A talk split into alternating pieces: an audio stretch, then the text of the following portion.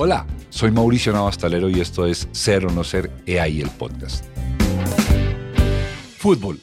Esta palabra, igual que el amor, convoca cosas, convoca sentimientos, preguntas, conversaciones y discusiones. Y hoy vamos a hablar en Ser o No Ser de fútbol con Juan Carlos El Nene Sarnari, un hombre que jugó en el Santa Fe, estrella del River Plate. Yo vi en el cuadro de honor del Museo de River Plate en Buenos Aires su nombre y hoy en día un colombiano adoptado. Y Carlos Chichedis, hombre de mi familia, que además de eso llegó a Colombia a quedarse seis meses, ya nos contará por qué se quedó toda su vida. Jugó en el Cúcuta, jugó en el Millonarios, jugó en el DIM y es un hombre que además fue campeón con el Atlético Nacional. Ellos dos van a hablar con nosotros hoy de fútbol, pero de qué significa el fútbol para ellos, para sus familias, para la vida, qué piensan del fútbol de hoy. No se asusten, no vamos a hablar del 4-3-3 y vamos a hablar de quién cree en ellos que va a quedar campeón mundial del Mundial de Fútbol 2022 en Qatar. Me tocó conocer gente que se, que se fueron dedicando al fútbol también por necesidades, porque de los deportes es el más barato de todos. Fui a River Plate y estuve en las inferiores un año y, y después del año siguiente, con 17 años, debuté en primera. Y yo le dije al volante, quédate atrás y me fui. Justo me cayó esa pelota en la cabeza y la... Yo desde el año 71 que estoy acá en Colombia, no he visto un jugador mejor que él. La señora de don Pancho Masado, María Eugenia, de María Eugenia, ella se encargaba de que hubiera coherencia entre las mujeres de los jugadores. Estamos siempre juntos. Viene el clásico, un domingo, y yo quedo con él, bueno, a la noche nos juntamos en tu casa a comer, ¿sí? Termina el partido, nos bañamos, todos vamos, y yo, con la señora de él, mi señora, nos juntamos a comer.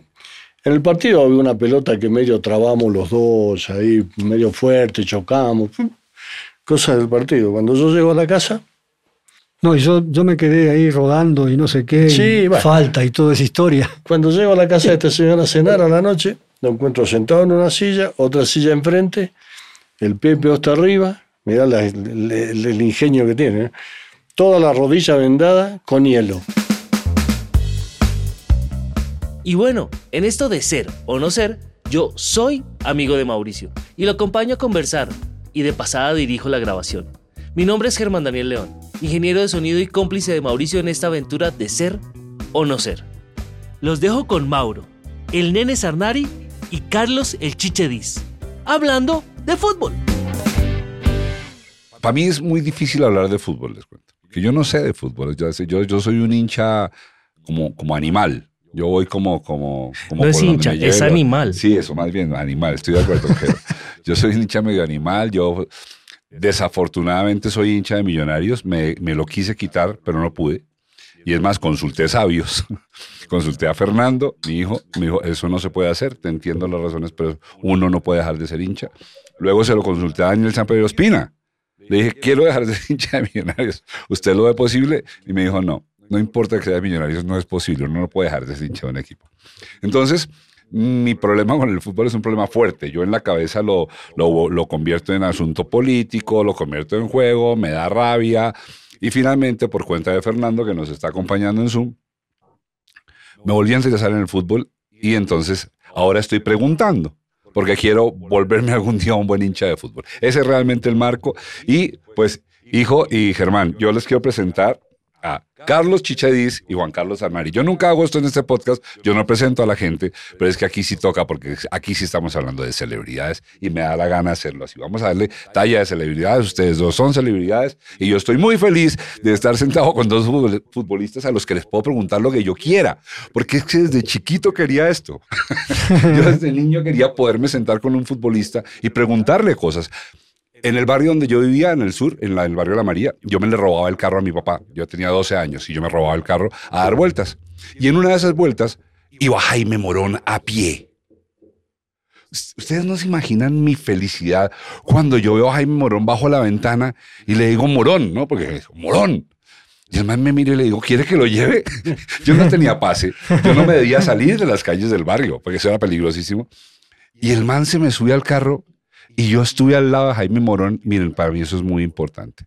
Y esa locura me volvió a dar ya grande, papá de Valentina, con ella niña, cuando me encontré con Willington Ortiz en el Quincho, viniendo de Anapoima, que es también de un argentino, ahí estaba Willington. No, a mí se me iba saliendo el corazón. Pero no sé de fútbol, solamente sé que me mueve el corazón. Entonces, voy a hablar de ustedes en la medida en que vamos hablando, los voy a ir presentando, pero sobre todo, Juan Carlos Arnari, gloria del fútbol latinoamericano, gloria del fútbol argentino, jugador de la selección argentina, jugador de River Plate. Yo lo vi cuando fui con mis hijos al Museo del River, en el cuadro de honor del River, cuando digo, el nene Arnari está ahí. Y yo, ¿por qué no le he pedido autógrafo?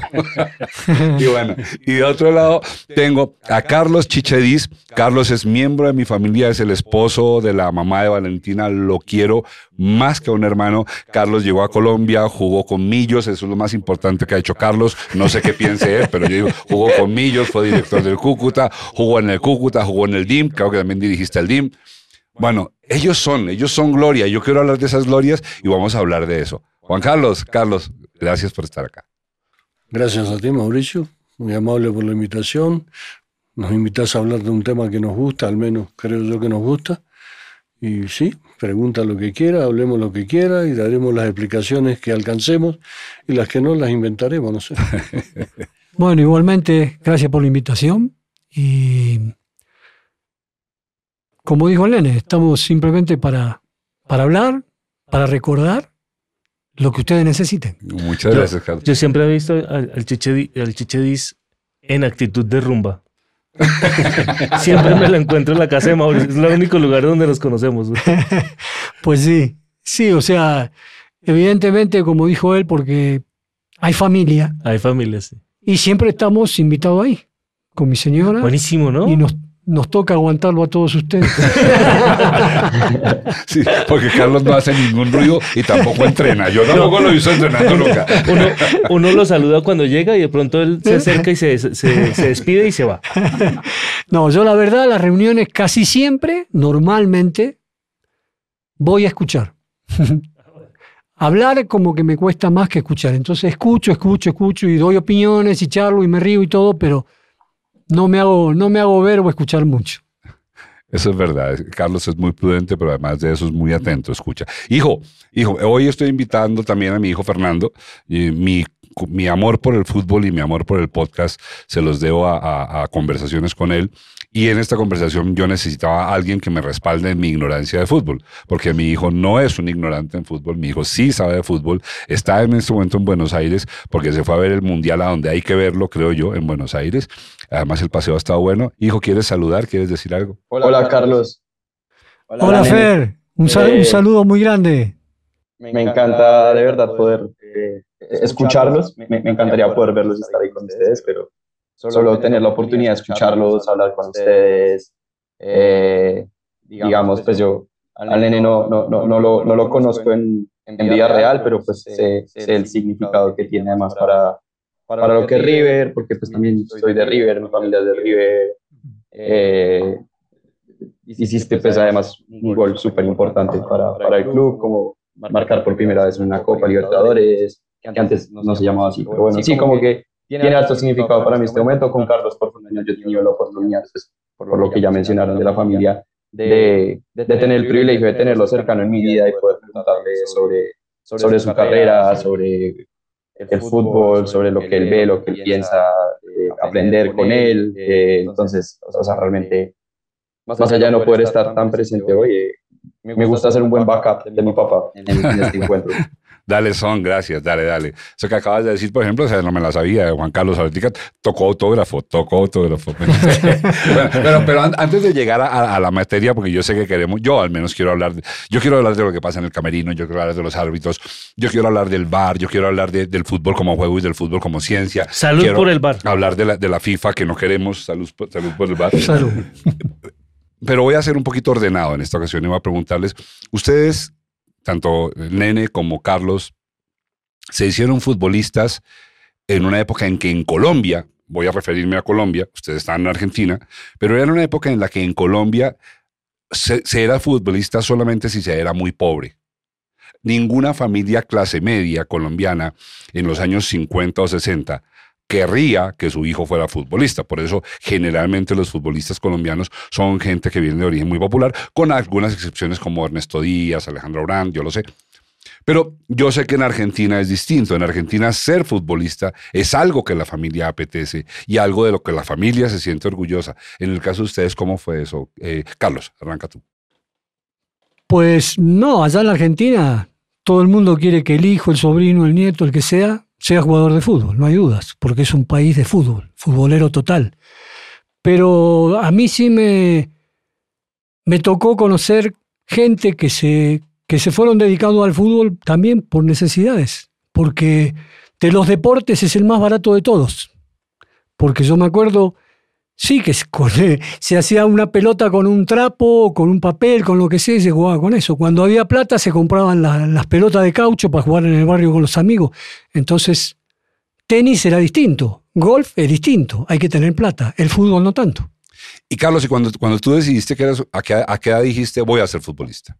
Es que eso a, mí me parece una decisión, para mí como, como, como, yo, como con mi cultura, es una decisión de una gran audacia, ¿no? Decir, si voy a ser futbolista es, saltar al vacío porque pues eh, eh, llegas a un territorio donde no ningún diploma te sirve.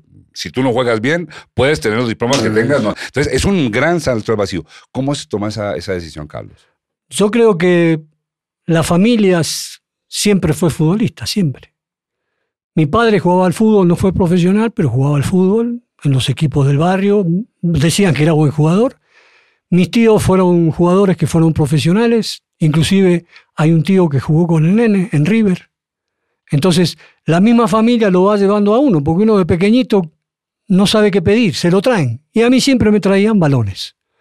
Entonces, a través de esas de esos empujes que me daba la familia, uno, yo me fui creo que transformando en un jugador con el tiempo, o sea, de a poco, de a poco, de a poco, hasta que... No, no, no, no, es una cosa grave, o no es una cosa que cuando uno le diga al papá se quede de infarto, como habría pasado acá. No, no, no, no, no, no, para nada. Juan Carlos, ¿y tú? A ver, yo, Chiche es de Buenos Aires, nació no en la capital, cerca, ahí en el Gran Buenos Aires. Yo soy del interior, de un pueblo del interior, de un pueblo que se llama Firmat, que da unos 350 kilómetros de Buenos Aires. Y afortunadamente en la época que yo era chico, soy un poquito mayor que Chiche, eh, no había, afortunadamente entre comillas, no había redes sociales, no había celular, no había televisión. Y lo único que tenía que hacer uno era jugar, salir a la calle, jugar con los amigos, un pueblo tranquilo de 20, 25 mil habitantes. Lo único que hacía uno es jugar fútbol y por naturaleza yo fui a jugar fútbol. En el caso, como en el caso de Carlos, eh, mi padre también fue un gran jugador y un gran jugador frustrado porque eh, él era hijo de emigrantes italianos. Mis abuelos nacieron en Italia y llegaron a la Argentina a principios de 1900 y dicen en la zona, en, la comarca ahí, que mi padre era muy bueno. Inclusive en esa época lo quisieron llevar al fútbol del Rosario, que era un fútbol de categoría, en el fútbol argentino estaba muy bien considerado, y mi abuelo le dijo, más que jugar el fútbol, a laburar, a trabajar, vaya. Y mi padre se sintió frustrado. Cuando yo empecé a jugar en el Club del Pueblo, que tenía 12, 13 años, iba a jugar, eh, más o menos decían que era bueno, me empecé a destacar. Y mi padre se encargó de, buscar a una persona que, River tenía en ese momento, que recorría los pueblos, que vivía en Rosario recorría los pueblos del interior de la provincia de Santa Fe, eh, observando jugadores. Me vino a ver un partido, me observó, hice tres pruebas con River Play Hice tres pruebas con la tercera de River Plate, yo era un chico de 14 años. Carlos, para ahí, ¿cómo es una prueba de esas? O sea, te, te, ponen en la cancha y te dicen qué, cómo, cómo es eso. No, nada, eso yo tenía ahí un profesor, un señor que nos enseñaba cosas de mi pueblo, pero jugaba en el equipo del pueblo. Yo a los 13 años jugaba en la, en la, segunda división, a los 14 debuté en primera del pueblo, jugando con gente de 35 años. Entonces eso me fue ayudando un poquitito a hacerte más, más maduro, acostumbrarte. Y te digo, me vieron, me hablaron con este señor, este señor me llevó a River, hice un par de pruebas y a los 16 años me fui a Buenos Aires a jugar fútbol. Y yo lo elegí por rodamiento, digámosle, porque yo uno jugaba por diversión, porque a todos nos gusta jugar al fútbol. Y, y, es como, no es que vos decís yo quiero ser futbolista, no.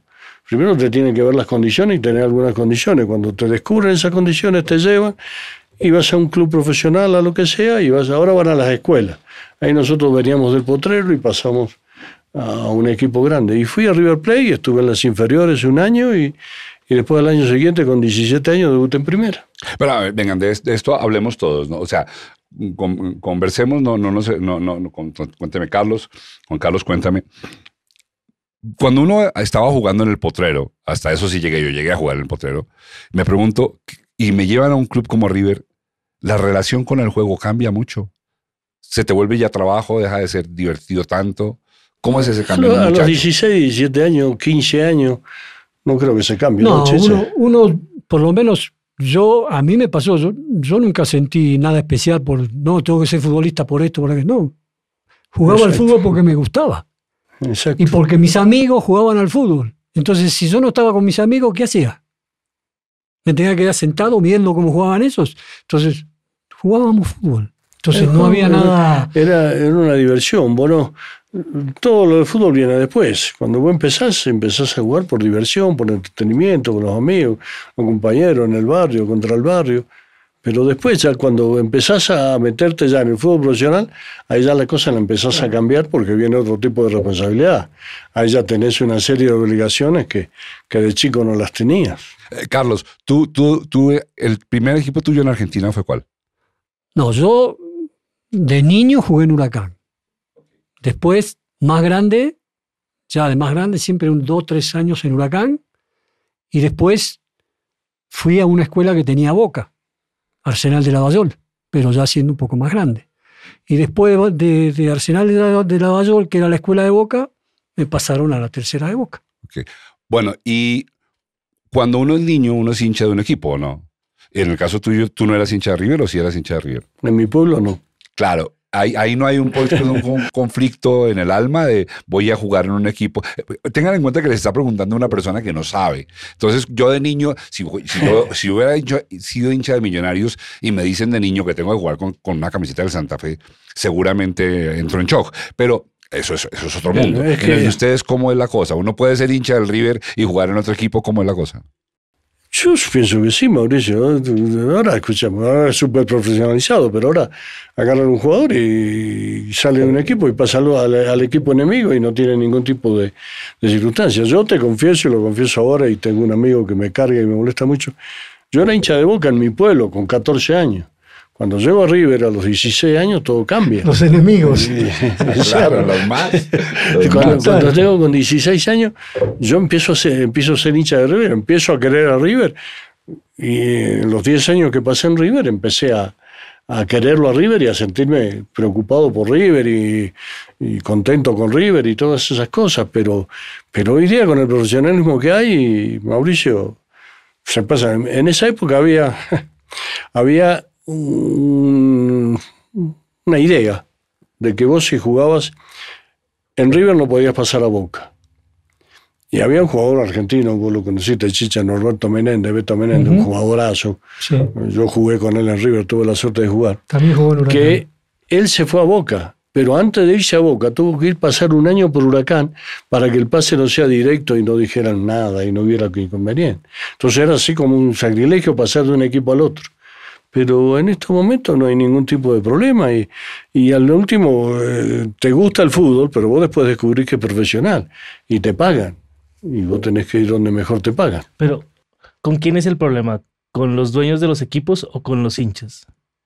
¿Quién Con los hinchas. Los hinchas son los que se los- molestan. no, con los, los hinchas, los hinchas como que se sienten ofendidos, molestos, ¿no? Sí, sí. Son los que más se molestan.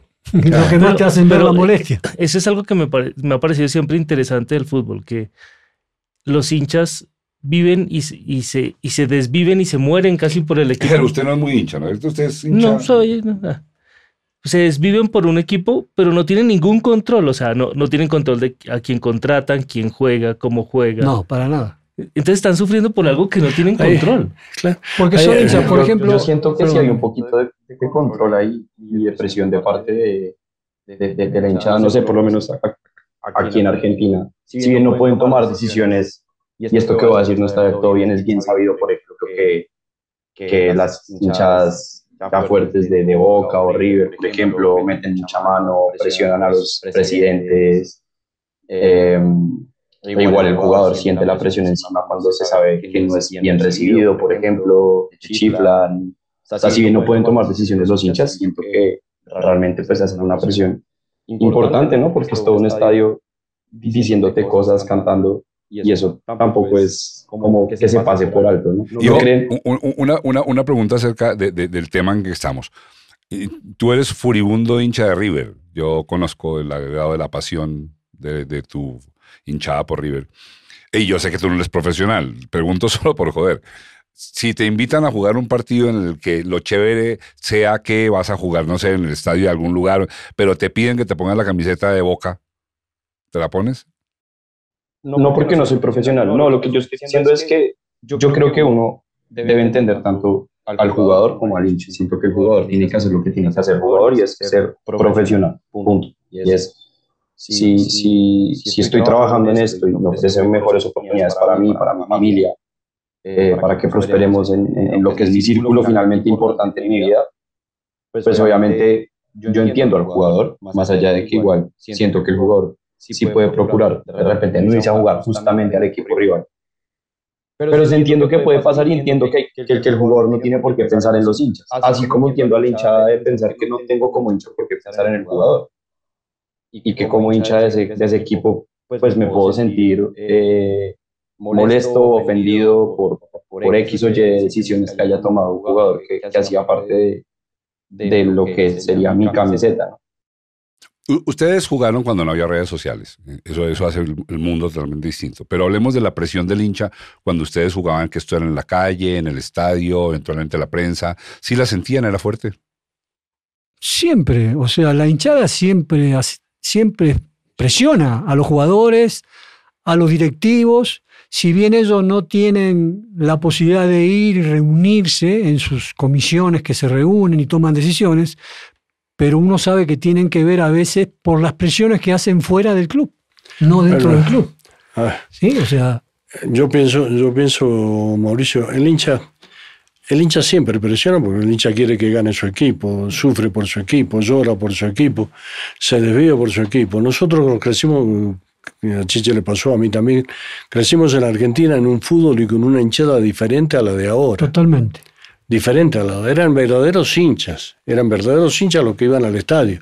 Lloraban si perdías, eran felices si ganaban, pero no había ningún tipo de otra manifestación. Hoy se le ha dado un estatus a una manga de delincuentes llamados barras bravas, que es otra cosa distinta, porque eso no solo te presionan con hay que ganar, no, ellos te presionan, te piden plata, te hacen, yo te puedo contar casos de a un amigo mío que era técnico, lo agarraron en el túnel y le dijeron, si no renuncias te matamos. Eh, a otro amigo mío le dijeron, mirá que vos si no te vas del club, tu hija va a tal colegio, se baja en tal bus, sale para tal todo, te la vamos a violar. Entonces son distintas barras. En esa época yo con River perdimos campeonato, nosotros con River perdimos campeonato y la gente lo sufrió, lo lloró, lo sintió, pero no hubo ninguna agresión física, ninguna violencia ni nada. Hoy día es totalmente distinto. Al darle estatua a esa gente y llamarlos barras bravas que los ubicaron como en un piso, digámosle, ellos se sienten dueños del club y hacen lo que quieren y se exceden en una serie de cosas. Entonces nosotros nos creamos con el verdadero hincha, el que va a la cancha a sufrir, a llorar o a gozar. Pero no con esos delincuentes que están ahora, que te piden plata para la entrada. Bueno, una serie de cosas. Sí, sí, supongo, supongo. Ustedes se...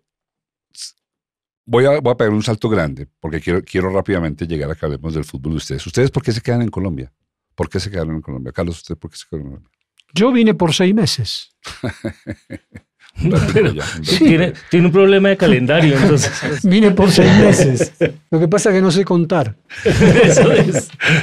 Entonces vine por seis meses, esa era la idea. ¿Qué pasa viniste, a jugar a qué equipo? Al Cúcuta Deportivo. Para mí, el mejor de Colombia. ¿En qué año, Carlos? ¿En qué año? ¿En serio? Para mí, el mejor de Colombia. Sin duda. ¿En, el año 71. Y eso dicen todos los de Cúcuta en el 71. El arco iris todavía era blanco y negro. para que tengan una idea. Este, y, y vine a jugar al Cúcuta Deportivo. ¿Y qué fue la pregunta tuya que se me.? Sí, ¿por qué, ¿por qué se quedaron en Colombia? Ah, ¿por qué no? Si yo, seis meses. Yo allá tuve como cinco reuniones telefónicamente con el presidente allá había un representante del club hablando conmigo y yo hablaba con el presidente ¿El y- presidente de dónde, perdón? del Cúcuta Deportivo, Del Cúcuta. que me estaba contratando para que yo viniera a Colombia. Entonces, hoy le decía sí, al otro, al otro día lo, lo llamaba y le decía, no, mire, la verdad, no por tal cosa. Al otro día sí, al otro, estuve como cinco reuniones por teléfono con él, hasta que al final dije, no, tranquilo, ya está decidido, me voy para Colombia. Pero el arreglo era por seis meses. Cuando llegué acá, cuando llegué acá, fui a entrenar, entrené el primer día, hicieron fútbol y yo jugué sin estar preparado totalmente, sin conocer a nadie, pero jugué. Hice la práctica de fútbol. Cuando terminó la práctica de fútbol, el presidente que estaba viendo la práctica, porque había llegado yo y un arquero argentino también que lo trajo el Cúcuta, me llamó y me dijo, Carlos, tiene que pasar por mi oficina que tenemos que hablar. Fui a la oficina del hablar y entonces cuando entré me dijo, mire, no se moleste ni nada, usted acá tiene por seis meses. Por seis meses no va a poder ser. ¿Y por qué no va a poder ser? Me voy, si no se puede. No, no, lo que queremos es que usted se quede, pero no por seis meses, sino por seis meses más otro año. Porque yo ir a buscar otro jugador como usted y traerlo y conseguirlo, de pronto me va a costar más tiempo. Entonces necesitamos que usted se quede. Y como ahí había gente ya amiga mía, conocida mía, como en especial el señor Londero, que era jugador de fútbol, era el goleador, y era, él fue el que me hizo traer a mí porque él me recomendó. Entonces a la larga lo pensé, lo analicé, lo hablé con la familia, con todo el mundo y tomé la decisión de quedarme.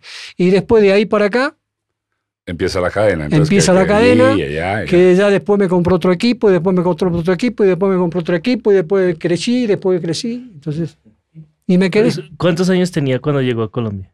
¿Te lo tengo que decir? No, pero. no, Era no sé, más joven que ahora. Un poquito, sí. Era mucho más joven que ahora. Eh, pero- 26. ah, ¿y, y ya estabas casado? ¿Tenías familia? No. ¿O, o era más como No, no estaba la casado. separación de los papás y No, eso? no, estaba de novio en Argentina. Y no se la trajo. Después sí, con el tiempo. Vinimos a hablar de fútbol, no a escribir telenovelas. No, pero, pero, pero yo creo que una de, los de las cosas complicadas para Eso un sí. futbolista es, oiga, se viene para Colombia y, y- y mi arraigo familiar me toca perderlo. Es- a a eso iba yo, o sea, eh, si está casado, ¿qué hago? No, ¿Me llevo a mi esposa? evidentemente, qué pena. Evidentemente que al margen de, de esa parte de la familia hay otra familia que uno la pierde realmente, totalmente. O sea, por más que vos vayas, y lo que pasa que uno, en la época que vinimos nosotros, la parte económica no, era- no es lo mismo que ahora. No era lo mismo, para nada. Pero muy, muy para nada. Porque ahora uno se entera lo que ganan en varios lados y aquí, donde estuvimos nosotros y lo que ganábamos nosotros, dice, no puedo creer. Inclusive a veces uno dice, no puedo creer que este tipo Gane esa plata. patea así ganando la plata que gana. Y yo pateaba mil veces mejor que él y no era así. Entonces uno se hace, se hace ¿por qué? ¿Sí? Entonces la parte económica nada que ver. Entonces para uno viajar no era fácil. Porque si no tenías un arreglo o no podías conseguir un arreglo para poder viajar y que el club te diera los pasajes, te tocaba sacarlos a vos. Para ir, perdón, para ir a ver a la familia y volver nuevamente a trabajar en el fútbol acá. ¿Su merced era delantero? Yo jugaba, empecé mi carrera profesional de 9, pero después me empezaron a poner de 10. De 10 a 12, de- no, mentira.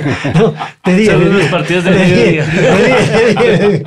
Juan Carlos, ¿y tú cómo te quedaste? Yo vine a jugar, bueno, yo, yo estaba en Chile. Yo de Argentina me fui a Chile, estaba en Chile.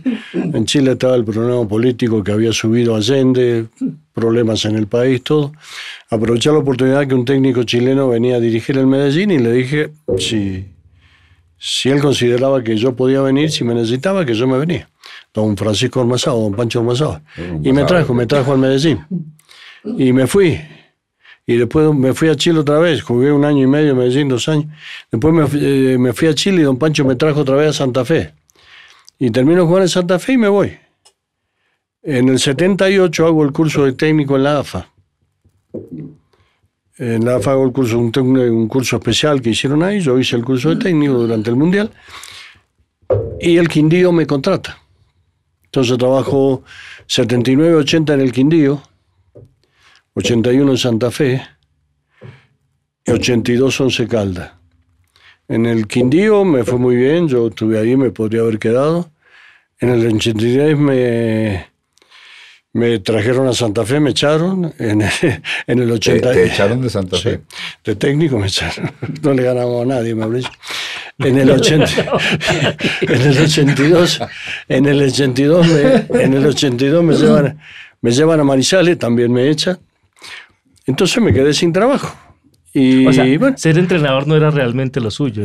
¿no? no, no, por eso. Yo digo que después de, esa, de ese paso como entrenador mío, eh, los directivos del fútbol colombiano y yo llegamos casi a una misma conclusión. Yo, ellos se dieron cuenta que yo no servía para eso.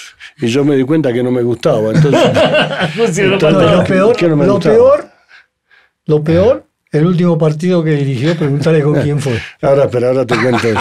El último partido que dirijo en Santa Fe, Cúcuta Deportivo. ¡Oh! Contra la. Cúcuta Deportivo. El Cúcuta Deportivo alineaba al señor, que somos amigos con él desde el año 73, lo mismo que con Hugo Horacio Londero, y yo dirigí, todavía somos amigos, pero nos hicimos amigos en el 73 en Medellín. Y, y yo tengo en Santa Fe, Cúcuta Deportivo Santa Fe. Cúcuta Deportivo le gana en el Campín 2-0 a Santa Fe. ¿Quién hizo los goles? El señor y el señor Londero. ¡No! Los amigos. Consecuencia, al, al otro día yo sin, yo sin trabajo. al otro día yo sin trabajo. Entonces, entonces Qué buenos amigos. Qué buen, buenísimo, amigo, queridísimo. Bueno, entonces yo vengo y dejo de dejo de ser técnico de fútbol. Yo tenía que seguir viviendo. Y bueno, ¿qué hago? ¿Qué hago? No aparecían ofertas. Yo era socio de un club, de repente aparece, llega mi Pepe Tevez, que fue compañero mío, lo sintieron nombrar, lo conocieron. Y bueno, empezamos a hablar, a hablar y surge la posibilidad de poner un negocio. Y había un club en la Boyacá con 80, que era un club de raquetas, Royal Racket Sí, Club. señor, sí. Y nosotros con Pepe tomamos la cafetería de ese club. Y empezó a rodar, empezó a rodar la bola, empezó a rodar la bola, y de ahí nos fuimos a un restaurante que se llamaba La Casa Argentina, que quedaba en la zona rosa. Y en el 90 pasamos a pasamos a donde estamos ahora con el restaurante, puedo decir el nombre. Sí, po- lo- aquí- Bueno, tenemos, esto es nuestro. Ya. Aquí no te preocupes de nada. Esto es tenemos, te- te- tenemos, teníamos con Pepe, desgraciadamente Pepe falleció. Eh, María Elena es mi socia, la señora. Y tenemos un restaurante que se llama Estancia, Estancia Chica. Chica. La Estancia Chica. Entonces, No es un restaurante, es el restaurante. eh, no, un restaurante. Sí, es el Este, restaurante. entonces, Cuando eh, uno está grande uno quiere ir. yo bastante. cuando Sí, yo arrancamos, a la cuando arrancamos con día. eso, Te parece arrancamos- mentira, pero un argentino humilde. Sí, sí, sí, mira. Cuando arrancamos, cuando arrancamos con eso, Mauricio, yo tenía 40 años. Y entre una cosa y otra, van- que han pasado 40 años, yo ya tengo 80. Entonces, ¿cómo? ¿A dónde voy a ir ya a esta edad? Tengo un lugar que va bien, un trabajo que me va bien, en un lu- lugar que, en un lugar que estoy tranquilo, familia mía, yo tengo eh, casado, tres hijos, eh, ni cuatro nietos, toda familia que he hecha en Colombia, los últimos 35 años de mi vida los he vivido acá, entonces yo ya te das cuenta, vas rodando y se te hace el tiempo, pasa el tiempo y vos te sentís bien, cómodo, tranquilo. Y decía, ¿a dónde voy? A mi país no está muy tranquilo que digamos. ¿A qué otro país me voy? Hay una cosa que acaba de caer que es interesante. Yo no, no, no me había fijado en eso y es que tanto Carlos como Juan Carlos Arnal como el nene, ambos se quedan en Colombia teniendo su familia muy argentina, porque la polaca era argentina, su esposa, que ya descansa en paz. Y- Al fin, y ¿era polaca o argentina? era- le decían la polaca. No era ni polaca, no era ni polaca ni argentina. Estoniana de nacimiento, nació, en Estonia, nació en Estonia y Argentina nacionalizada. Ah, Argentina era. Claro, y, y- y Carlos, que hoy en día está casado con la mamá de Valentina, pero en aquel momento estábamos muy lejos de eso, eh, Carlos también tenía su familia allí. O sea, ninguno de los dos se queda porque se haya enamorado. Eso me parece interesante. Ninguno de los dos se queda porque se casó con colombiana. Estoy cayendo en cuenta. Se quedaron por Colombia. Mire eso tú. está bueno. Eso Ahora, está muy ahora- interesante. ahora hay un historial, nosotros, nosotros eh, cuando hablamos así con Chiche, hay un historial así de varios que vinieron acá y como decimos nosotros, los agarró el trópico. los agarró el trópico y la familia chao y se quedaron aquí con colombianos. Sí, yo también conozco varios argentinos. Sí. No futbolistas, pero sí que se quedan. Bueno, voy a saltar al tema que yo quiero. Yo es- esto lo estaba haciendo porque es importante. Es que hablamos de Chile. ¿No hablamos de Chile? Hablé Él de habla- Chile. Él, Ah, él habló de Chile. Ah, veamos esto. La cara de Juan Carlos, por favor. Yo quiero ver esto. ¿Qué- qué- ¿Cara de qué? Hijo, después, este, este es, vamos a poner en el link para ver esto. Esto es, gracias, Ger. Esto es un gol Ay, en la Copa Libertadores del 72 de Sarnari. Blanco y negro, lo estamos viendo. Y, eh, ahí está, nene. El nene. a San Felipe ese gol. A Unión San Felipe. Jugamos la Copa Libertadores. Ajá, cuenta eso. A ver, yo cuando llego a Chile, en esa época, te, estoy hablando del año 68, 69, en esa época no, no había cambios. ¿No había cambios? No, todavía no. Los cambios vinieron después. Los cambios, todo ese cuento. Los mismos 11 que comenzaron Entonces, terminaban. entonces yo en Chile jugué en todas las posiciones. Yo fui arquero. Sí, sí, en esa época que pulsaban al arquero, no podían poner a otro, yo tapé dos partidos. Claro, al no haber cambios, claro, obvio. Claro, claro. entonces yo iba al arco. Jugué de número 9, jugué de volante, que es mi posición normal, y jugué de back central. En esa Copa Libertadores yo jugué de back central. Y es una historia linda porque jugamos con los peruanos, bah, linda para mí. Jugamos con los peruanos, y con Alianza Lima, con Universitario y con Unión San Felipe. Y yo en los tres partidos que jugamos hice gol, y los tres goles los hice faltando menos de un minuto para que terminara el partido, y ganamos los tres partidos. Después nos clasificamos porque Universitario nos ganó en Lima. Pero yo hice tres goles jugando de back central. Entonces, ese gol lo hice porque faltaban, íbamos 0 a 0 y faltaba que sin, tres minutos, dos minutos. Y yo le dije al, al, al back- al volante, quédate atrás y me fui. Te fuiste a Y justo, justo me cayó esa pelota en la cabeza y la, y la Me metí. cayó esa pelota en la cabeza. Yo vi que él se lanzó hacia la pelota, pero y la metí, sí. Ah, ah, ya, ya llegamos a donde yo quería llegar.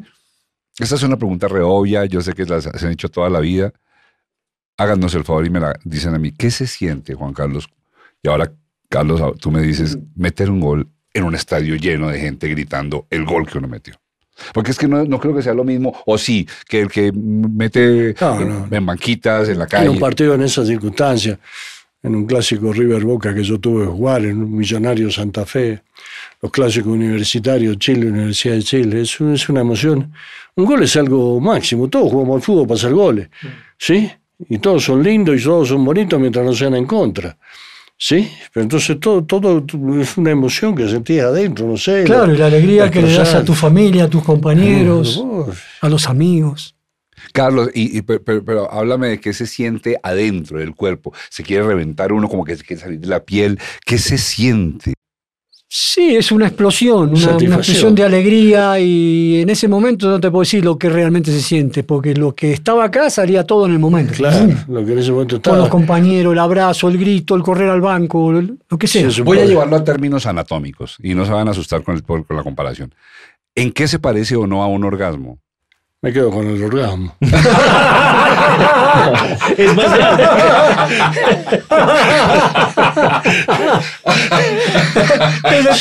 Buenísima, claro. Es más largo, por poquito, pero es más largo. Ok, bueno. Ahora, sigo con estas preguntas que les repito, quiero hacer desde niño. Y ustedes ayúdenme, se vale hacer preguntas de niño. Cuando yo, cuando yo estaba chiquitico, que, que había que ver la televisión, había que oírlo porque la televisión todavía no lo transmitía, eh, yo me oía el domingo a las 3 de la tarde, generalmente me interesaba mucho Millonarios Santa Fe. Ninguno Mm. otro me interesaba porque Mm. mi odio hacia Santa Fe era todo mi amor por Millonarios. Entonces, generalmente, cuando Millonarios iba perdiendo, o también la Selección Colombia, también fui hincha de la Selección Colombia, hoy en día ya no. Pero cuando cualquiera de los dos iban perdiendo o iban empatados o el, o el, o el resultado no era conveniente, llegaban los 45 minutos y se iban al descanso. Y la radio pues se, seguía en lo suyo.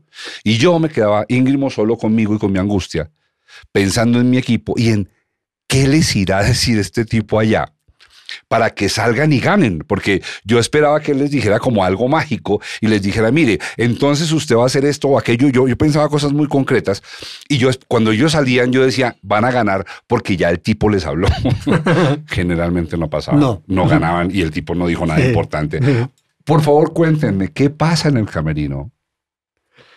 Y es primero y principal recordar si el partido sigue siendo el mismo que el técnico vio antes de enfrentar al contrario y plantear su sistema táctico con los jugadores, si sigue siendo el mismo, sería reforzar lo que él está viendo que están fallando. Y si no, buscar qué motivos nuevos tiene el equipo para encarar al contrario y buscar las alternativas de mejorar. O el técnico en el, el partido durante los primeros 45 minutos vio algo que, que uno adentro de la cancha no se da cuenta o le pasó por alto o lo que sea y llega al vestuario y te hace un cambio o te dice vos en vez de pararte en la punta parate un poco más al medio y vos en vez de estar tan adelante venís más atrás o adelantate un poquitito hay técnicos eso eso va eh, hay técnicos que realmente en el medio tiempo te cambian un partido. Hay muchos técnicos que, que tienen una visión especial, que a veces como un pintor que pinta mejor y otro pintor que pinta regular, que tiene una sensibilidad especial y, y se dan cuenta de lo que pasa en el partido, que uno no lo absorbe porque está metido en- dentro del juego y llegan los técnicos y te hacen un cambio, un cambio posicional o un cambio de jugador y te arreglan y solucionan un partido y a veces se ganan los partidos. Sí, a veces el técnico deja el mismo equipo porque considera que tienen que ser esos 11 que están, pero hay que tocarle otras cosas. Puede ser a nivel personal, a nivel grupal, ¿sí? Ajusta, ajusta. Entonces, fortalecerlo. Ok, con- ok, de repente le diciendo, dice bueno, hay que ponerlas porque si no perdemos. Ok. Sí, no, no, hay más tiempo. ¿En, en algún momento baja el dueño del equipo? no. Nunca, nunca pasó. eso? Hay presidentes que lo hicieron, yo he tenido, eh, conozco presidentes eh, de los clubes que bajan, pero ahí va en la personalidad del técnico. Si el técnico llega a dejar que el presidente se meta al vestuario y opine, ese técnico perdió toda la confianza de los jugadores. ¿No? Sí, total. Bueno, para uno, sí. Como te hablamos como jugador, los dos fuimos técnicos, pero te hablamos como jugador. Si vos ves entre el presidente y dice algo en el vestuario, ese técnico, los jugadores ya no lo le bajan el respeto y no lo aprecian tanto y no lo quieren tanto como antes. Bueno, y, y el técnico, cuando hace esas, esas, esas, esas operaciones, siempre, o cómo es la relación con el equipo. Por ejemplo, el técnico dice, ok, mira, eh, Pepito, vos salís porque quiero que entre mm, fulano por alguna cosa, y sacaste al uno y al otro. El equipo se puede resentir por el cambio, puede dudar de lo que el técnico está haciendo y salir a la cancha dudando de lo que le dijeron y pensando, venimos peor de lo que salimos, algo así. Eso puede pasar. si vos cometés un error grave, bien visible, que no debías hacerlo y lo haces, evidentemente creería que sí. Sí, no, No hay duda. el- Pero- eso va con el resultado. Es- es- ahí vamos un poquitito, pienso yo el resultado. Si vos lo que hizo el técnico, el cambio que hizo, puso tal o cual en lugar de este o el otro, si el equipo gana, se absorbe o se, o se deja. Si el equipo no gana, pueden venir los comentarios. Pueden venir los comentarios. Y, y- y es como en un lugar donde hay mucha gente, tú trabajas con, con mucha gente, siempre hay celos profesionales, que este gana más que yo, que yo juego más que ya, que yo juego mejor y no me pone. Entonces pueden surgir algunos resentimientos y en vez de ponerte a vos lo pongo a Chiche. ¿sí? Sí, hay Bueno. que tener un manejo muy... Es Muy un, especial. manejo, es un manejo muy... Yo eh, tengo amigos o gente que dicen que es, eh, es más fácil manejar una casa de citas que un jugadores de fútbol. ¿Sí? Sí, es verdad. Yo, yo les quería preguntar sobre eso y es, eh, como se habla mucho, sobre todo los periodistas, les gusta mucho hablar de táctica y, de, y del funcionamiento y de que este jugador pase y que el lateral se desdoble. Y el periodismo le gusta mucho hablar de eso.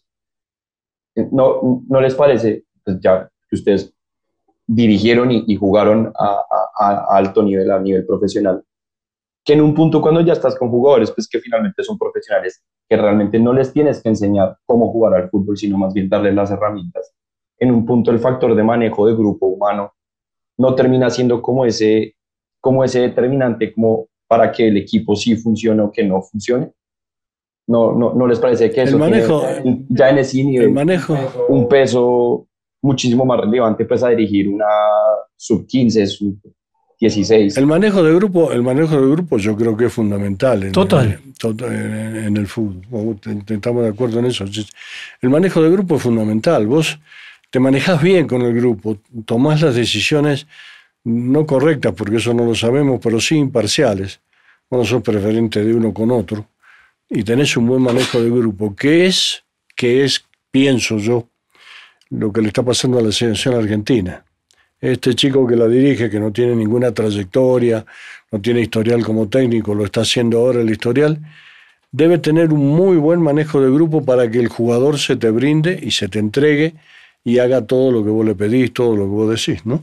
Sí, para mí es tan importante como lo que vos veas táctica, físicamente, para mí es, tiene el mismo nivel.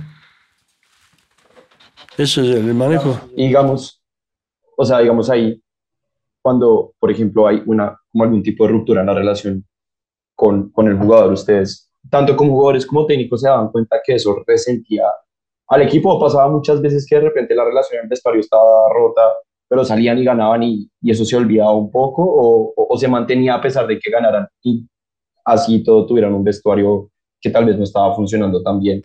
No, a mí me ha tocado, pero como el equipo en sí, el equipo en sí, porque el problema no había sido con el, con el grupo de jugadores.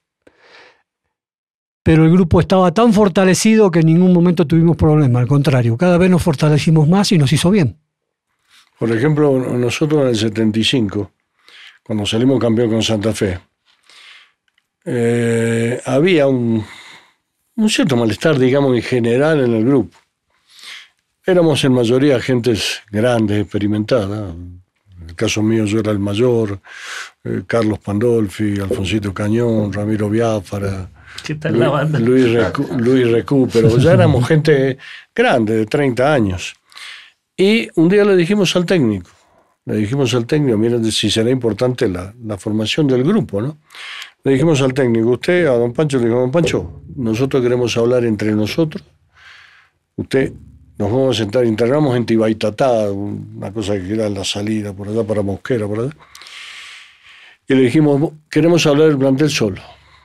Y nos reunimos en el medio de la cancha donde no se sabíamos que no había micrófono, ni cámara de foto en esa época, ni periodista, ni nadie que escuchara. Y se hizo la reunión. Y ahí empezamos. Y bueno, pero vos por qué hiciste esto, pero vos me dijiste aquello, mira que vos sos esto, mira que vos sos lo otro. Una conversación que salió a flote y nos dijimos todo lo que quisimos decirnos. De esa flote, de esa, de esa reunión, salió el equipo que en el 75 salió campeón. Porque después lo- lo- los 15 o 20 que estábamos en esa reunión estábamos así. Y adentro de la cancha se notaba, porque nosotros en esa época eran seis equipos, eran ¿cuántos puntos eran? 12 puntos, no, 18, ¿cuánto? Nosotros sacamos, perdimos un partido y empatamos el otro, los demás partidos los ganamos todos y salimos campeones. ¿Pero por qué? Porque se hizo un grupo de fortalecimiento conversando entre los jugadores sin la ayuda del técnico. A veces el técnico es el que hace esa, ese manejo de grupo. Nosotros, te cuento otra anécdota del 75 de lo que son los grupos. Nosotros, con don Pancho Ormazábal en Santa Fe, en el mismo 75, la señora de don Pancho Ormazábal, María Eugenia, de la María Eugenia, ella se encargaba de que hubiera coherencia entre las mujeres de los jugadores. Y ella organizaba, ella organizaba té en la casa, invitaba a siete, ocho, diez, después invitaba a otra. Y entonces, eh, aparte se enteraba todo lo que hacían los maridos, por supuesto, lo que hacían los jugadores, pero, pero sí fue fortaleciendo un grupo y se hizo un grupo eh, homogéneo, no solo a nivel jugador, a nivel jugador, a nivel de familia, a nivel directivo, se integró y se hizo una cosa como una, una base sólida y de ahí salió el equipo campeón del 75. Carlos, tú, tú me has hablado eh, por ahí en la, en, la, en la vida de un técnico que a ti te gustó mucho, el doctor Gabriel Ochoa.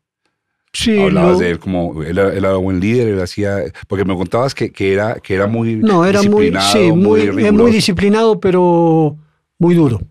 muy duro. Sí. Sí. Y a veces se pasaba el límite. Se volvió un, ¿El poco, se volvió un poco cruel. Sí. ¿El límite físico o No, psicológico? el lim- el límite con el trato al jugador. A veces tenía tanto temperamento, tanto que se pasaba un poco y eso se, se resentía, el grupo se resentía. Vengan, aquí voy a Pero pegar. sí, sí, un técnico de mucha capacidad, muy dedicado a lo suyo, muy pendiente de lo suyo, muy encima de todo. Pero por ese lado, O sea que usted jugó con Willington Ortiz. dos años. Aprovechemos para tomarnos fotos harto. Será lo más cercano porque yo, yo, no, yo no soy hincha, o mejor dicho, mi, mi familia eh, paterna es hincha de Millonarios toda. La familia materna de nadie en especial. Y mi papá siempre me ponía fútbol en la casa. Mis primeros recuerdos de niño es ver a mi papá en, en la casa viendo partidos de Millonarios, quizás de la Copa Libertadores. Y en ese partido que recuerdo, Willington Ortiz se lesionó y lo sacaron del partido. Y yo me emberraqué tanto que le apagué el televisor a mi papá y dije, no, sin Willington esto el fútbol no funciona.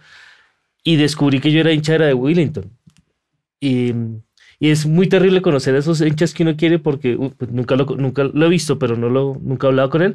Pero mi mamá una vez se le acercó, mi hijo es muy hincha de usted, tanto así que se fue a la América, se fue al Cali y a la América, para donde usted iba, mi, mi hijo se volvía hincha de ese equipo. Estás hablando, este, yo conozco el fútbol colombiano desde el año 62. La primera gira que hice con River Plate en el año 62 eh, fue por aquí, por Sudamérica. En esa época los equipos hacíamos gira, la televisión no existía, no- no- eh, había que salir a jugar. Y River Plate salía todos los años. Y yo empecé a venir a Colombia en el año 62 y viene todos los años consecutivos. Y conozco el fútbol colombiano desde esa época, eh, mejor dicho, lo he visto y sé del fútbol colombiano. Y estás hablando del mejor jugador del fútbol colombiano de toda la historia. El Mejor que cualquiera, mejor, Mejor- que el pibe. Mejor, el número uno. De ahí para abajo enumerame lo que vos quieras. Pero el número uno es Wellington. Además, eh, bueno, él jugó dos años, lo conoce mejor que yo. Yo Sí. lo conozco porádicamente, nos conocemos, he hablado muchas veces con Willy. Una excelente persona. Sí. Carlos, ¿y cómo No, era jugar aparte- con él? ¿Cómo era jugar con él? No, era dársela y ya, definir el partido. Escuchame, no, sí, lo que dice él. Porque él, él era como... Él era, excepcional. Él era así, sí, pero era hierro. Una fuerza, una potencia tenía, una habilidad, o sea, no, sensacional. Para mí sí, lo que dice él. era Para mí, puntero derecho. yo desde el año 71 que estoy acá en de Colombia, no he visto un jugador mejor que él.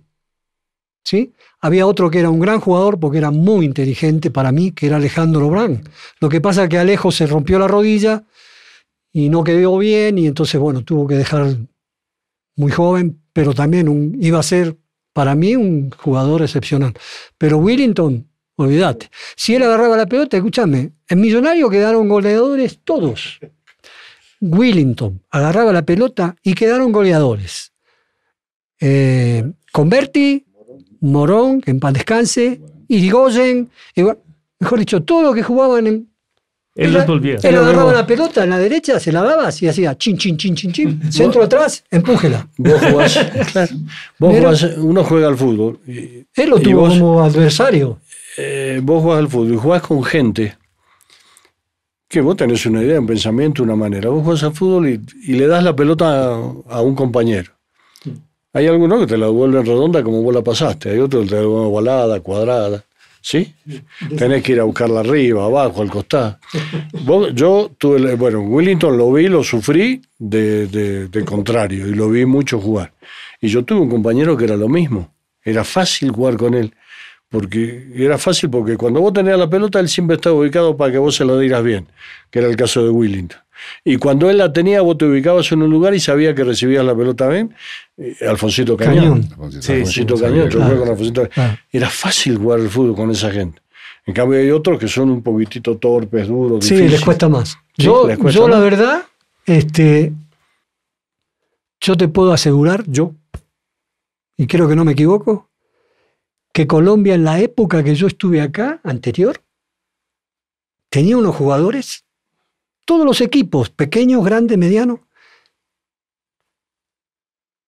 diez veces mejor que los que ahora son famosos en Colombia, que todo el mundo habla de ellos. y que están en el exterior y que fueron a Europa y Y fueron... ganan plata como loco. Bueno, vos no sabés, vos no sabés los jugadores que tenía Colombia en esa época. ¿Qué jugadores? Él te ¿Y lo por qué decir. entonces no íbamos al mundial? Porque, no, porque para ellos el fútbol no era una cosa profesional.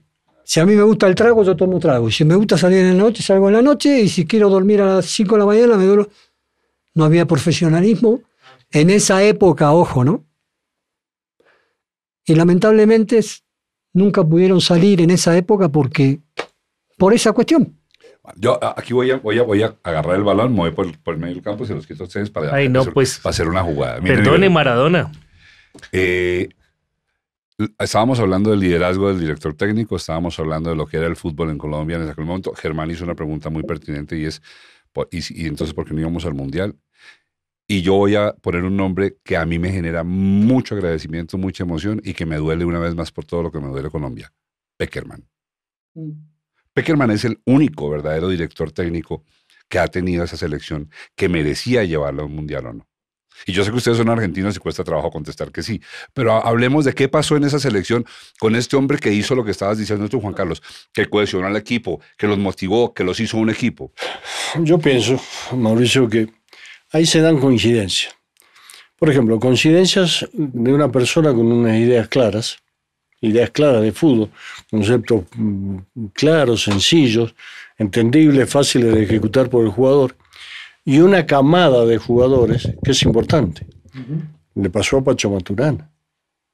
Pacho Maturana clasificó un mundial con una idea clara de fútbol, sencilla, con la capacidad de poder transmitirla hacia esos jugadores que encontró y una camada de jugadores excepcionales. Porque el pibe, Dios mío, Rincón, ni hablar. El Tino Prilla, el Tren Valencia. Atrás tenía una buena defensa, tenía un buen arquero. Entonces, con una camada de jugadores que se dieron. Coincidió, desde mi punto de vista, que ideas claras de fútbol, saber transmitirlas, expresarlas, y una camada de jugadores que asimilaron todo lo que le diste. Sí, yo creo que lo que estaba diciendo recién, Colombia tuvo unos jugadores excepcionales.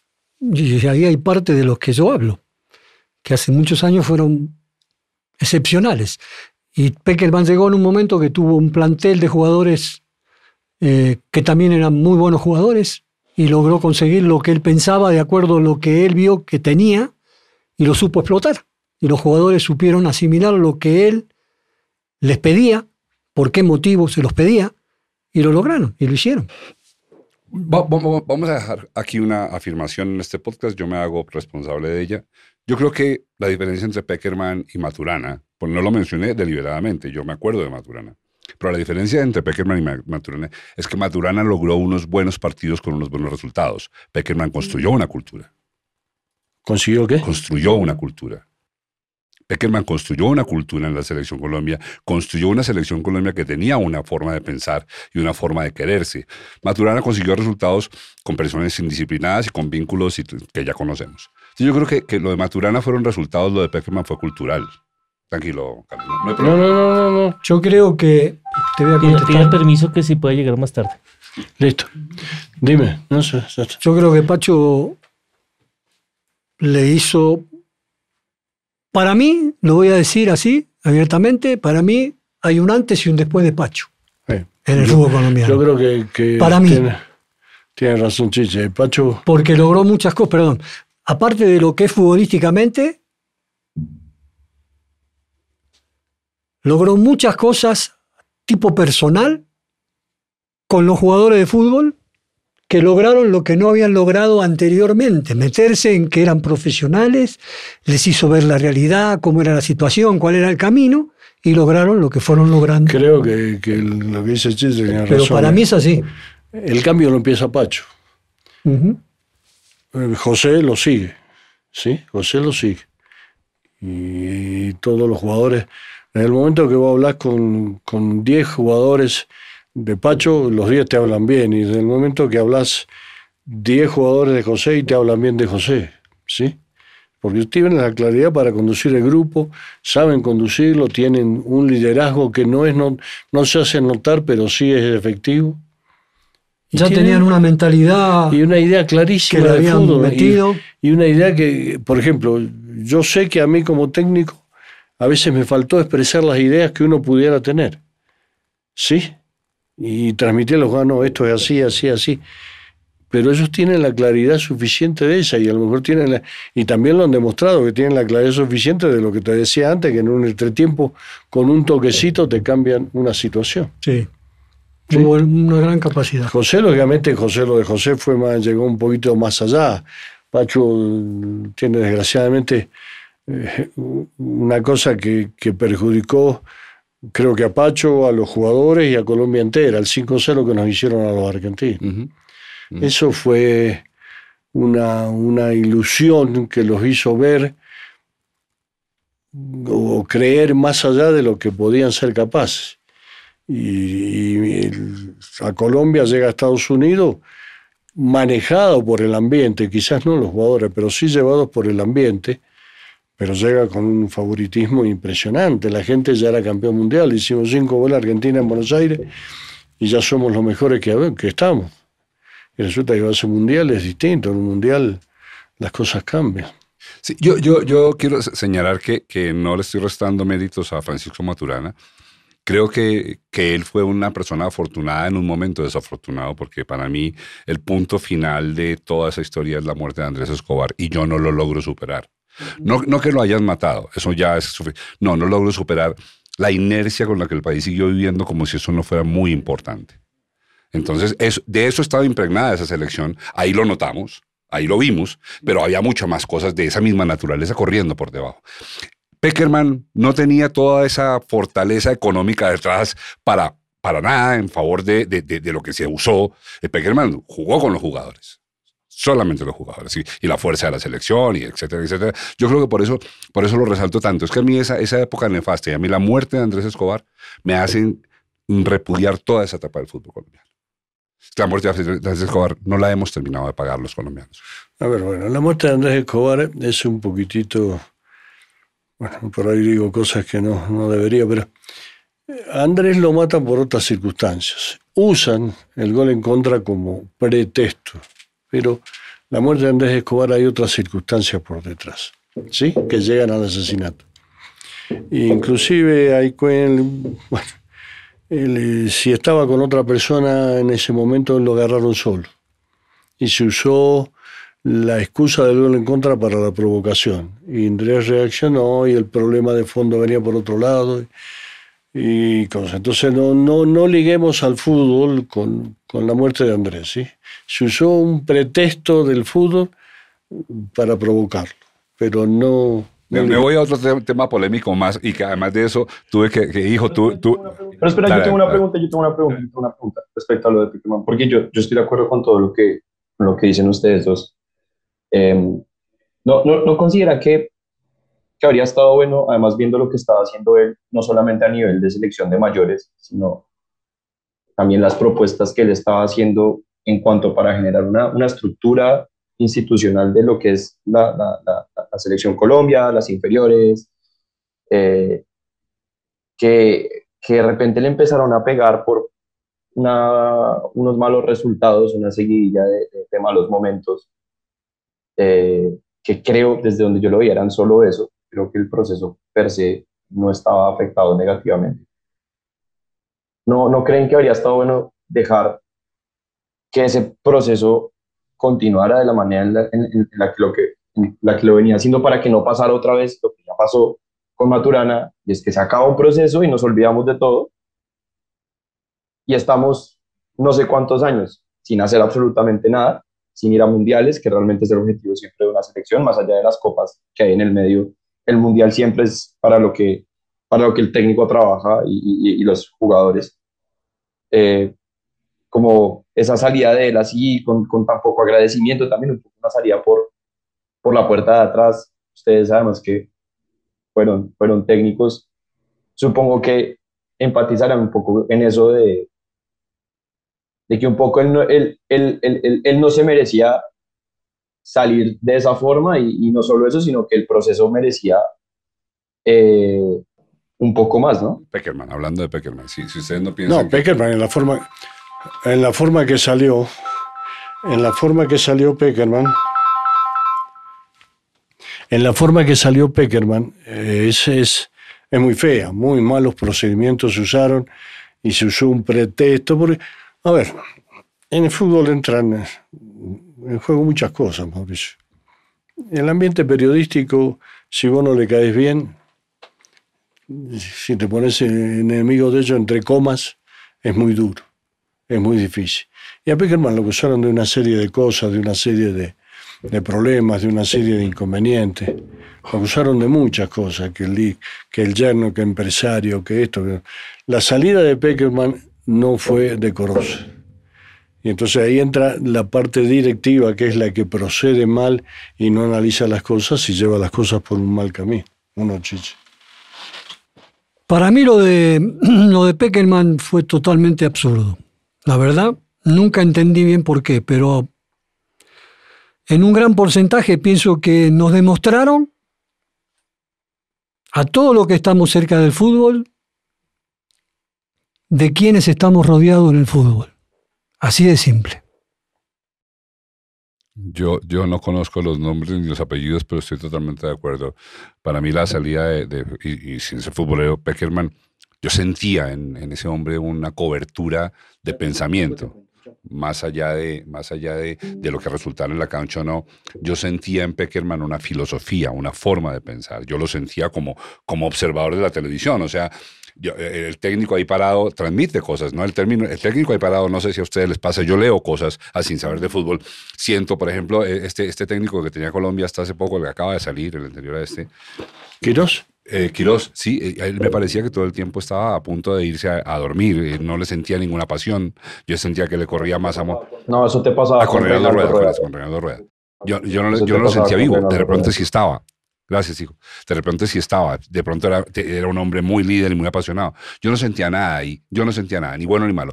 Pero yo sentía a Peckerman y yo sentía un, una energía de un hombre que estaba conectado con los 11 allá adentro y que ellos sabían que había una torre de control a la que le creían. Eso sentía yo. Por eso considero que fue un acto de mucha ingratitud de Colombia Total. la forma como se Terrible. Con eso, la verdad, terrible. De acuerdo, Mauricio, terrible. que, que eso se transmite. Ahora, la parte del técnico, yo te voy a decir una cosa que yo pienso. Vos al lado de la cancha podés estar parado todo lo que quieras, pero que el jugador te oiga dentro de la cancha es muy duro muy difícil. ¿Cómo le vas a gritar vos de acá al lateral derecho que está en la otra punta de la cancha?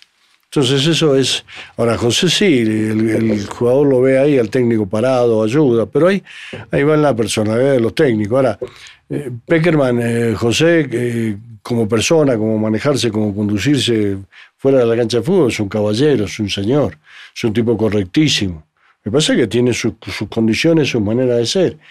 Y a mucha gente, incluido algunos periodistas, no voy a decir todo, no le gusta porque no les prestan atención a ellos.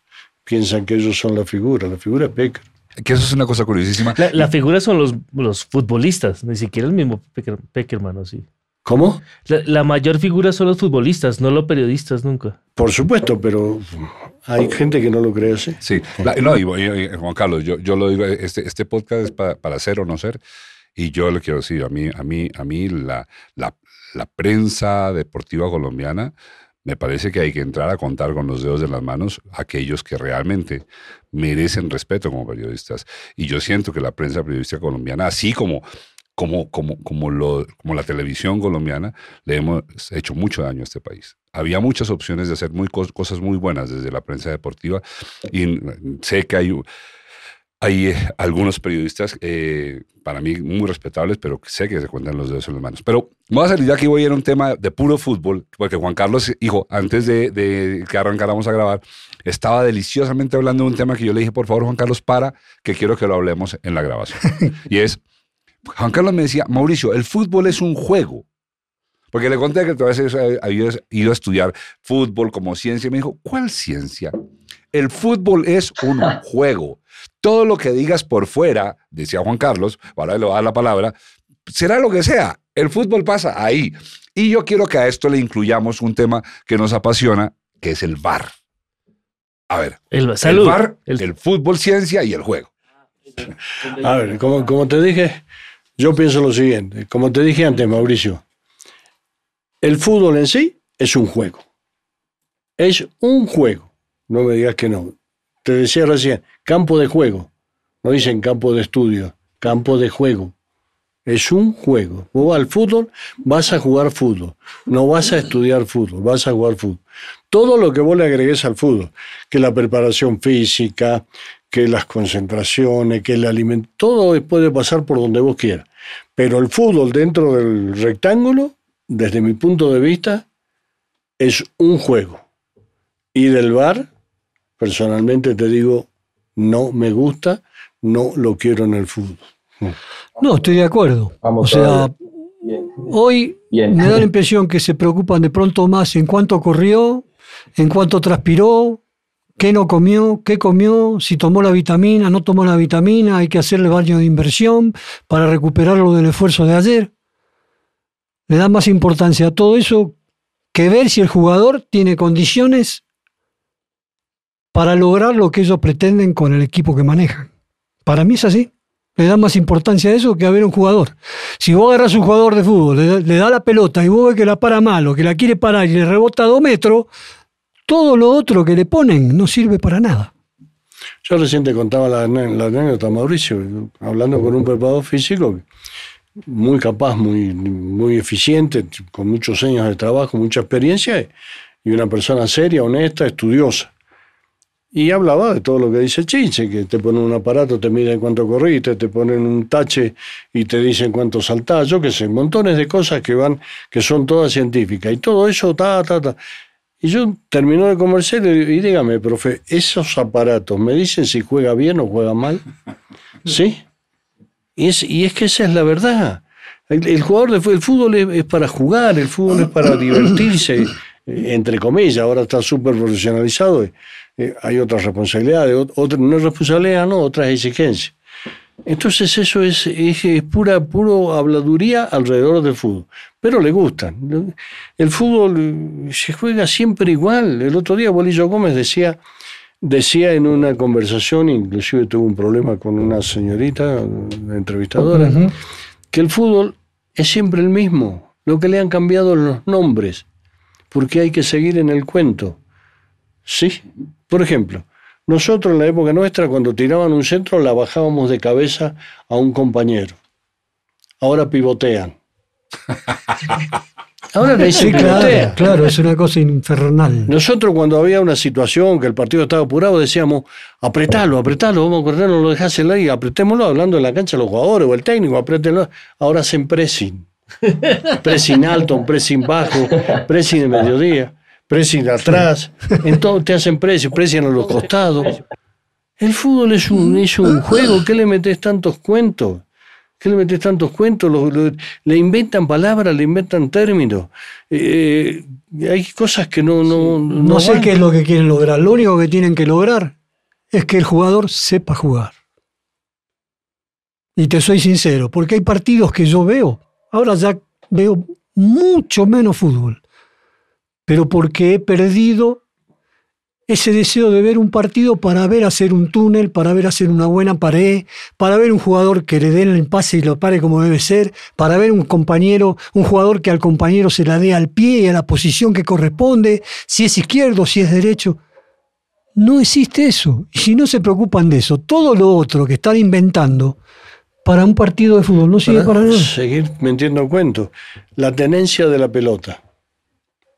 Si nosotros en la época nuestra hacíamos lo que hacen los equipos ahora, que 20 pases son entre el lateral este, el back central, el otro back central y el lateral, la pelota va así, el arco está allá y la pelota va así. Nosotros hacíamos eso, la gente te empezaba a silbar y te insultaba. Jueguen para adelante. Y decían, están jugando, están jugando fútbol, están jugando fulbito, te decía. Claro. Y vos fijate los partidos de ahora, Mauricio, la pelota ronda así. El, el- lo puso de moda Guardiola con el Barcelona. Pero el Barcelona tenía a Messi, que en cualquier momento era mucho más joven que ahora, encaraba y se iba. Y tenía a Iniesta, que Iniesta metía una pelota entre tres tipos y la metía así, no sé cómo hacía, y te la daba donde vos estabas solo. Pero vos tenés que tener los jugadores para hacer las cosas que querés hacer o que te piden que hagas. Ahora, con lo del VAR, voy a detenerme un poquitico ahí porque, claro, el, problema del VAR es un problema técnico, pero tiene un problema también ético y filosófico. Se supone que el VAR trajo la justicia.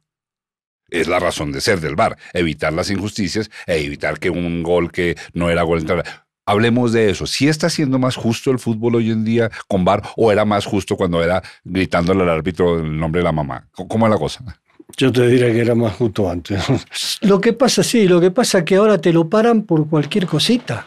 No, aparte, Medio centímetro ponen una raya para mostrarte que estaba en el offside. Por Dios, esas cosas en el fútbol Sí, nunca existieron. me trae- No, es una locura. hay un técnico amigo mío, Miguel Ángel Russo, venía, cuando venía al restaurante que almorzábamos con él y hablamos, muchas veces Miguel Ángel decía, el árbitro no es más el árbitro, el árbitro es el director de cámara.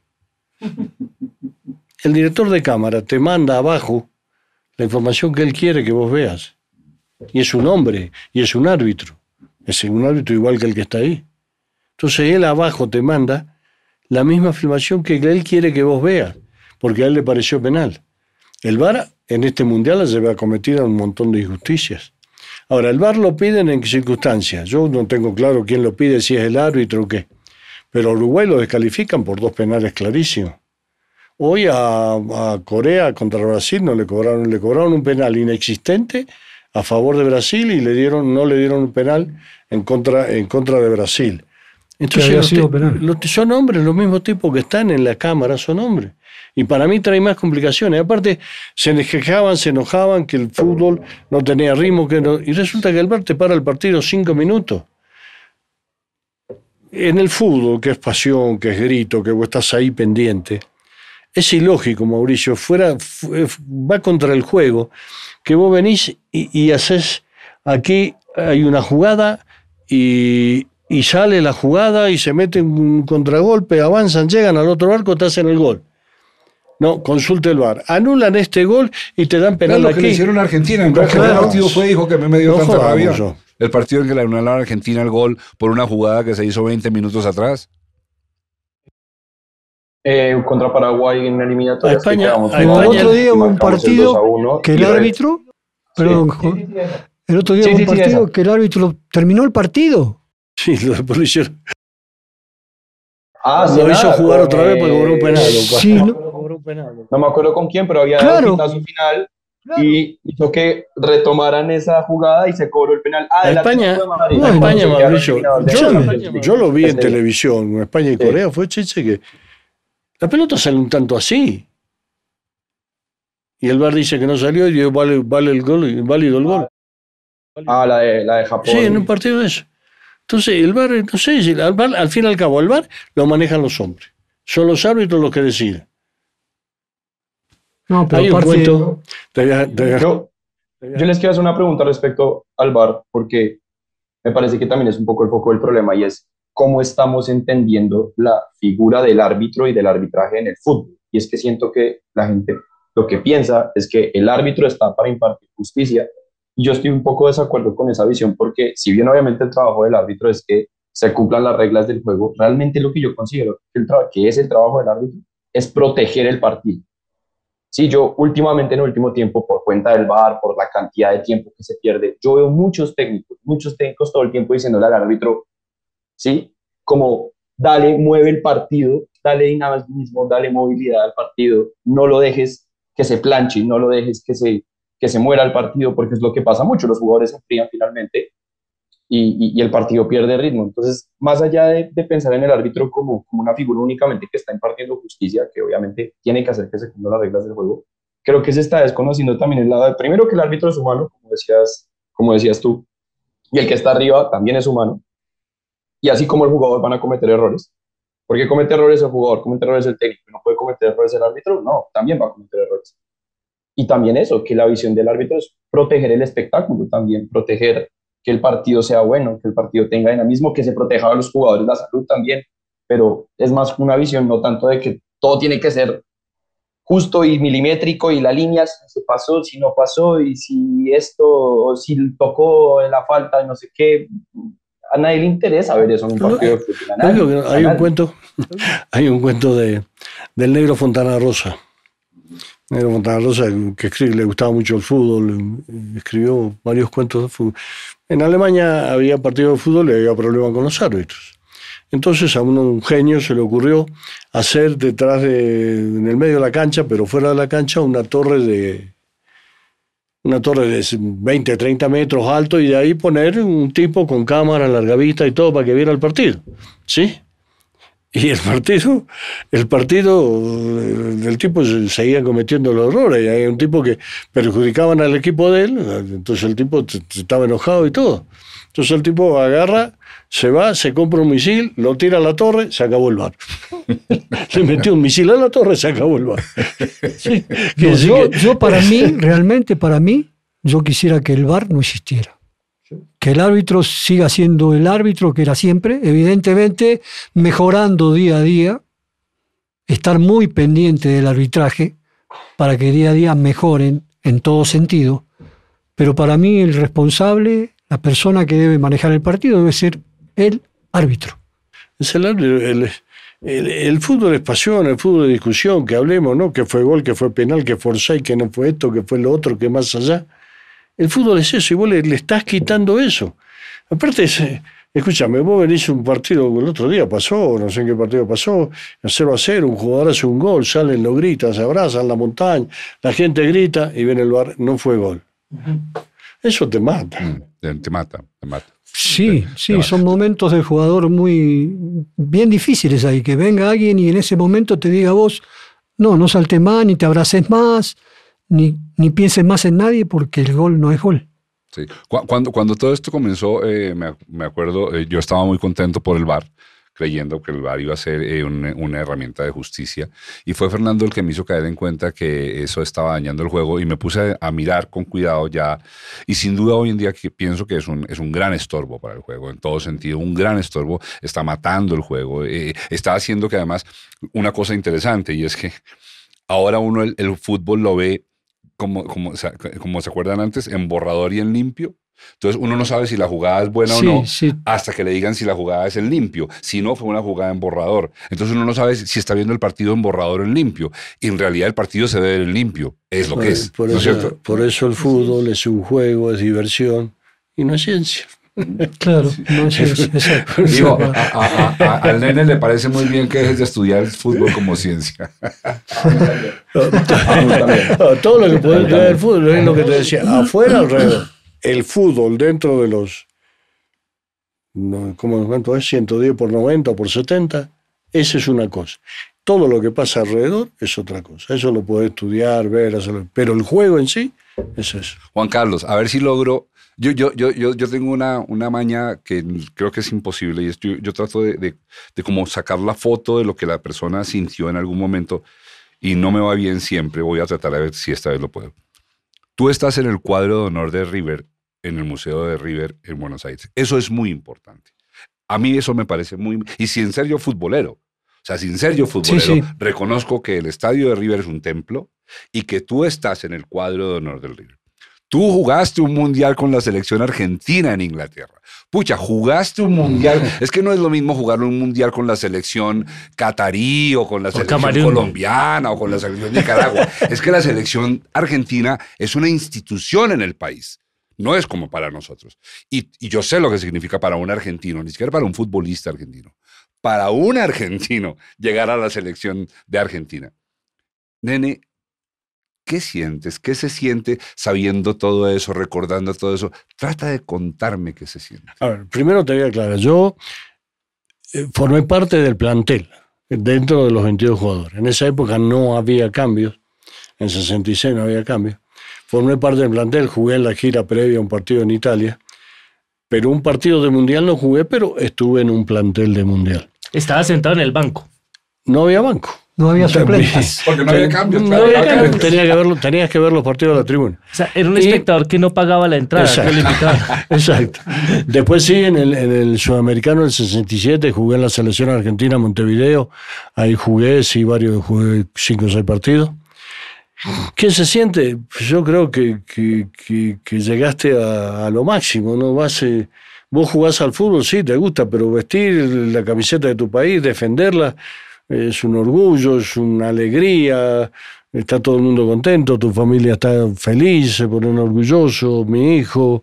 Yo creo que, que ahí, en cierto modo, yo concreté un poquitito los sueños de mi padre y yo mi padre lo adoraba, mi padre era un hombre excepcional y, y haber podido darle esa satisfacción creo que, que fue una cosa para mí eh, súper importante, ¿no es cierto? Entonces sentís orgullo, satisfacción, el deber cumplido, ya está, ya lo hice, jugué en la selección, soy parte de la selección. Eso te, el ego se aumenta y más el nuestro, ¿no? ¿Alguna vez lloraste por todo eso? ¿Alguna vez, ¿Alguna vez has llorado de emoción por el fútbol? A veces no, no, no, no, te- no me controlo a veces en ese aspecto. Pero sí amarguras, amarguras grandes por el fútbol, sí. Eh, el año 62, que nosotros perdimos un penal, el campeonato argentino por un penal que, que Roma se adelantó. El 66, la final que perdimos en Chile de Libertadores con Peñarol. Amarguras grandes que te duran tiempos y, y todavía las tenés, todavía las sentís y te sentís en, alguna parte por aquí adentro, vos te sentís un dolorcito que, que molesta, es feo, es feo. Dices, puta, si yo podría haber hecho esto, yo digo, hay jugadores que tienen una suerte impresionante. Suerte entre comillas, pongámosla. Porque eh, el Pato Pastoriza, por decirte uno, gran jugador, gran persona.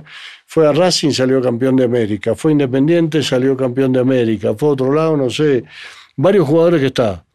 Yo podría haber sido el primer jugador argentino que levantaba la Copa Libertadores. El primero.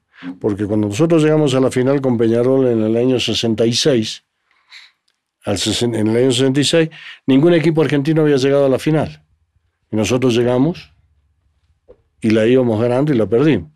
Y yo tendría en este momento la foto en mi casa levantando la copa así de grande. Sí, pero no se pudo, no se dio. Entonces ahí sentís una, una amargura por Una aquí claro. adentro, por ahí escondida, que a veces aparece y te pincha un poquitito. Eh, Juan Carlos, y, es, y eso, eso eh, por ejemplo, ese, ese, ese cuadro que me estás contando se parece a lo que yo quería oír.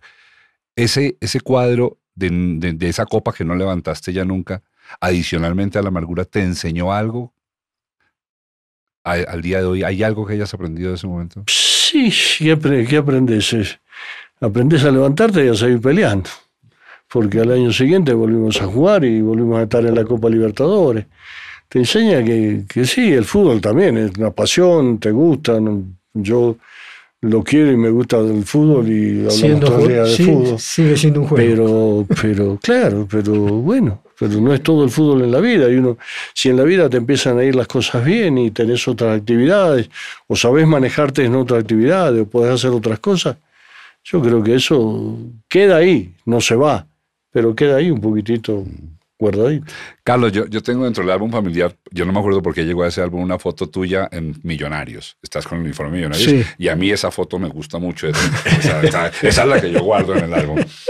Eh, pero yo sé cuánto quieres al Cúcuta, sé que lo dices de corazón. Pero, ¿qué momento tienes tú que cuando te quieres dar ánimo te acuerdas de una levantada de una copa, un gol que metiste, una tajada que hiciste, algo que digas en ese momento me sentí feliz de ser futbolista? Cuando fui campeón con Nacional. ¿En qué año fue eso? Eso fue en el 74. Yo estaba en Bucaramanga y Nacional me compró y me trajo, me llevó para Medellín y ahí fuimos campeones del primer torneo. Y tú estabas en la, en la, en la, en- la cancha cuando que llegaron. a- Sí, claro, yo era titular. Sí. Eso tiene que A mí ser. me llevaron para reemplazar a otro argentino que se había ido, que no se quedaba. Y ese, yo creo que ese fue, tengo varias cositas así, pero el que más, el que más a uno lo es ¿Qué- ese, ese, ese torneo recuerdo? porque fue con el Depor- Deportivo Cali en Medellín. ¿Qué recuerdo físico les queda después de ganar un campeonato? ¿Les dan algo a los jugadores? No sé, un, un diploma, un recuerdo, un- una, un- una, No. una miniatura Una, de la una copa. medalla no les dan, ¿sí, no? Mm, no, no, no, no. Dinero en efectivo, Por lo menos a nosotros no. O sea, premios que- económicos que El, eh, que el plantel ha arreglado por quedar campeón o subcampeón o ir a Copa, cosas así. Pero algo que, que te quede ahí como escrito, como... No, a mí la foto esa que vos decís, por ejemplo, con Millonario. Yo tengo otra de todo el equipo, donde ahí están todos los que hablábamos recién. Que Segovia, que Segovia, sí, González, que Alejandro, que, no, mejor dicho, todos los que estaban. Esos son, pero así que le quede a uno un recuerdo de algo, no, realmente Te no. cuento, te cuento una anécdota con este señor. Yo soy el de las anécdotas con él. En el, en el 74, ahí fue cuando nos conocimos con él y con Hugo Horacio Londero en, en Medellín, el argentino, pero jugamos en equipos distintos, pero estamos siempre juntos. Viene el clásico, un domingo, y yo quedo con él, bueno, a la noche nos juntamos en tu casa a comer, ¿sí? Termina el partido, yo- nos bañamos, todos vamos, y yo con la señora de él, mi señora, nos juntamos a comer.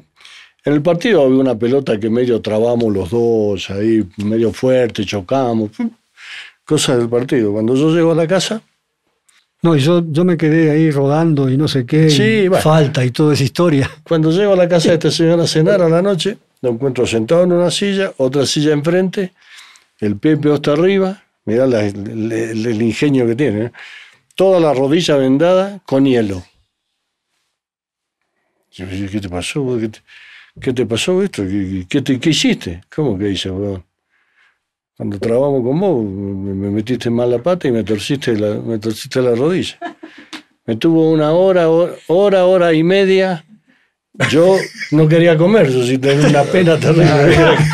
Hora y media me tuvo así parado hasta que a la hora y media no aguantó más y se sacó el hielo porque ya le estaba quemando todo. Solo por hacerlo sentir mal. Estaba- y, de, y de esa época somos amigos con Chiche, ¿no? De- del No, y 70. esa época, esa época yo me acuerdo que yo siempre con él fui del otro equipo. En Medellín, él era de Medellín, yo de Nacional. Vengo acá, él en Santa Fe, yo de Millonario. Entonces, pero en esas, en esas épocas, los extranjeros, digamos, argentinos, paraguayos, brasileños, los que habían, eran de juntarse bastante. Habían algunos que tenían más, más acercamientos que otros, como el caso nuestro, digamos, con algún otro amigo que hemos tenido y todo. Por esa época, por eso nos juntábamos en la casa de él o en Por mi casa o en lo de Londero, que estaba todavía un Londero. Por ejemplo, lo que él dice, con Jorge Hugo Fernández, la chancha Fernández, gran jugador, extraordinario, él jugaba en nacional con él. Y Jorge Hugo fue compañero mío en la séptima división de River, en el año 58. Fue compañero mío, amigo, yo tengo infinidad de fotos. Y yo, sin embargo, me daba más afinidad con ellos dos, con Chicha y con Londero, que, Claro, que con Jorge Hugo. ¿no? con otros, sí. Uno tiene más afinidad con otros, pero sí nos juntábamos bastante con otros. Por ejemplo, cuando estuvo Peckerman en el Medellín, nosotros hicimos con los muchachos de Medellín, estaba, ¿cómo se llamaba? El puntero derecho eh, de Luchi. Ah, Dilar. Había- sí, habían varios muchachos y hacíamos asado y nos tocó hacer asado con, con él. Decíamos en la casa de fulano, en la casa del otro. Y nos juntábamos, así fuéramos del otro equipo. Vo- Voy, voy, Era- voy, voy- voy a redondear con, con- con dos preguntas. Aquí va la, la, la penúltima. Nene, de todas maneras fuiste con la selección argentina al Mundial de Inglaterra. Fuiste, viajaste allá. Y estuviste, viviste todo el periplo de eso. Eh, eh, recuérdame, por favor, Argentina ahí llegó a la final, ¿no es cierto? No, Argentina en esa época eran 16 equipos. Nosotros eh, nos tocó un grupo con Suiza, España, Alemania. Y pasamos a la otra ronda, Alemania y Argentina. España lo sacaron. Se da el cruce, eran de 16 equipos que dan, se da, se da el cruce para ir a semifinal, Argentina, Inglaterra, Uruguay, Alemania. Es el caso de la famosa expulsión de Ratín. No sé si escuchaste algo te convencieron. Y nos toca con los ingleses. Y ahí lo expulsan a Ratín y surgen la serie de cuentos y anécdotas del momento. Y nos gana Inglaterra 1 a 0. Ellos pasan a semifinal. Alemania le gana a Uruguay. Y después llegan a la final los dos equipos, Alemania e Inglaterra. Y la experiencia de estar en un mundial sí tiene eh, algo particular, independiente de que ya entres a la cancha, no estar en la, que era, había una villa, un hotel y, y, En o sea, esa época, en esa época era muy distinto. En esa época, ahora llegan a lugares que tienen campos de entrenamiento. Nosotros estábamos en, cuando llegamos a Londres, porque estábamos en Birmingham, la serie nuestra fue en Birmingham, y nos toca en Londres con Inglaterra, y entonces nos trasladan a Londres a un hotel que tenía dos baños, uno al final de cada pasillo. este, y teníamos que ir a entrenar a, a 20, 30 kilómetros de donde estábamos. No, era, era mucho más sencillo y, digamos, más simple que ahora. Ahora todo es cinco estrellas. Sí, pero en esa época era... Digamos, la, la, la relación entre, entre ustedes, o sea, tú con tus compañeros, con, con el cuerpo técnico, de estar ahí, de estar jugando un mundial con la camiseta de tu selección, de estar representando, más allá de que entraras o no, igual entrenabas y, y podrías haber entrado en algún partido si, si, si, si, el técnico te lo pedía. Entre ustedes, eso, ¿cuál era la vivencia? ¿Había emoción, había ilusión? Había, la vivencia, la vivencia es hermosa, porque vos estás en, arriba de, de, todo lo que está pasando alrededor del fútbol. Estás todo el mundo pendiente de un partido. Entonces la vivencia de estar con tus compañeros, tus amigos, eh, haber podido compartir con jugadores de, de, una talla excepcional como lo que había en ese momento, por ejemplo, con Eusebio, eh, con los, con, ¿cómo se llamaba? El Bobby Charlton, Jackie Charlton, de, de distintos equipos, el mismo Pelé de Brasil, los jugadores que tenía Brasil en ese momento. Esas vivencias son inolvidables para uno, porque estás con la, con la crema innata, con la elite de lo que vos haces. Si vos estás con, si te sentás en una mesa con García Márquez, Cortázar y todo, vos te sentís feliz porque estás con el, ¿no? te, sen te, sentís Arriba. muerto. Pues, perdón, perdón. No, no. No, no, yo entiendo. perdón. Se, se, me vinieron, se me vinieron a la cabeza los nombres esos. Sí, sí, sí, está bien, está bien molestando. Está bueno. Está bueno. Está bueno. Bueno, punto. Sí. Él mete un gol. Oigan, eh, bueno, vamos a hablar de lo que hay que hablar, porque este podcast, además, esto es excepcional, esto no se hace aquí con frecuencia. Nosotros grabamos los podcasts y los programamos y esto, pero este podcast va a salir por tarde pasado mañana, porque queremos que salga en tiempo de fútbol, queremos que salga en tiempo de mundial y por supuesto queremos hablar de mundial. Voy a decirlo, yo le hago barra a la Argentina con el alma, con el corazón, me estoy Yo no. por Argentina y particularmente por Messi. Ah, yo le tengo un amor profundísimo a Messi, además por lo que significó para Fernando de niño. Messi fue como un norte para él, su ídolo. Eh, entonces le voy a la Argentina por todas las razones emocionales y yo quiero que gane y entonces no voy a ver sino que, que gane. Pero ustedes que ven el fútbol distinto, ustedes, yo lo veo el fútbol como las señoras, con una diferencia, medio distingo el fuera de lugar hasta antes del bar. Ahora ya tampoco, ahora estoy con las señoras otra vez. Ahora ya no distingo el fuera de lugar nunca, porque que el man esté en fuera de lugar. Ahora aquello- somos todos señoras, papá. Con el ya que nadie un- entiende nada. que un man esté Somos fuera de lugar porque ahora. tiene la nariz más larga, yo diría fuera de lugar, el- de lugar todo el tiempo, mano. Entonces, ¿ustedes qué creen que va a pasar? Cuéntenme con Argentina. Estamos eh, eh, ya eh, eh, en la mitad de la semana, ya se empieza a definir. ¿Ustedes qué creen que pasa con Argentina? Yo Argentina, Argentina lo tengo con fe para campeón. Bien. Yo lo tengo con fe Pero para campeón. Brasil también está muy bien, ¿o no? Sí, señor, Brasil está bien, pero su- yo creo, como se han dado los cuadros, Argentina, Holanda, Argentina, puede pasar cualquier cosa dentro de la cancha, pero debería pasar. Y Brasil con Croacia no debe tener problema. Brasil que y Argentina es una cosa totalmente fuera de cualquier tipo de pronóstico. Puede ganar cualquiera, puede ganar cualquiera, ¿sí?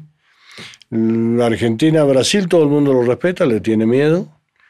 Ah, pero Argentina no le tiene miedo. Si Argentina le tiene que pisar la cabeza a Neymar, se la pisa. Alguna Yo, Argentina. yo, yo ahí tengo una, un, yo veo fútbol, veo muchos deportes, me gustan. Pero tengo un problema con el fútbol y es esta cosa que les enseñan a los jugadores de chiquitos a hacer trampa. O sea, no. ¿Cómo que no? no, Neymar, no, Neymar a- es un A tramposo. los chicos no les enseñan a hacer trampa. Los chicos aprenden, pero no les enseñan. pero, pues, Pero no hay enseñanza. Nadie le dice tenés que hacer esto, esto y aquello. Eso, yo no creo eso. Pero van viendo lo que pasa y las mañas las agarramos Se van contagiando. pero- Toda- toda- pero es en un momento, en un a mí no me enseñaron ninguna maña. Pero si yo tengo que fingir un golpe y tengo que agarrar a alguien del pan, antes lo hacemos más disimulado, ahora se abrazan, un lío de... Lo haces, porque vas adquiriendo esas mañas, porque son, son instrumentos de defensa o de ataque para vos dentro de una guerra, entre comillas, que estás llevando, ¿no? ¿O no, Chichi? Sí. pero, Sí, pero es así. es- nadie esta nadie cosa te que- enseña a vos cómo tenés que. No, que me hicieron una son, falta. son los más bruscos y que le pegan a los compañeros y todo eso, pero los tocan y es que es como si los mandaran a... a Eso, la eso luz. en las escuelas de fútbol poner- o en las divisiones inferiores cadetes de los clubes, eso no se lo enseña. Los chicos lo van a sacar. Neymar es un émulo de Oscar Más, el mono más que le decían que jugó aquí en el América, que jugamos juntos en River. Sí, mono más. Lo tocaba so- y se lo soplabas 20 y- vueltas. Y, daba 17 vueltas. Lo soplabas y daba Y 17 este lo mismo. vueltas. Este es lo mismo. Sí, porque Fíjate, tiene buenas miralo, condiciones. miralo a Neymar.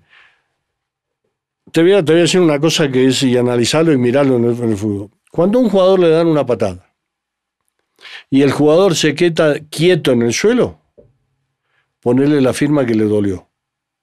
Pero cuando el jugador empieza a dar vuelta y poner cara de dolor, no le pasó, no le pegaron ni lo tocaron. Observalo y me lo contás.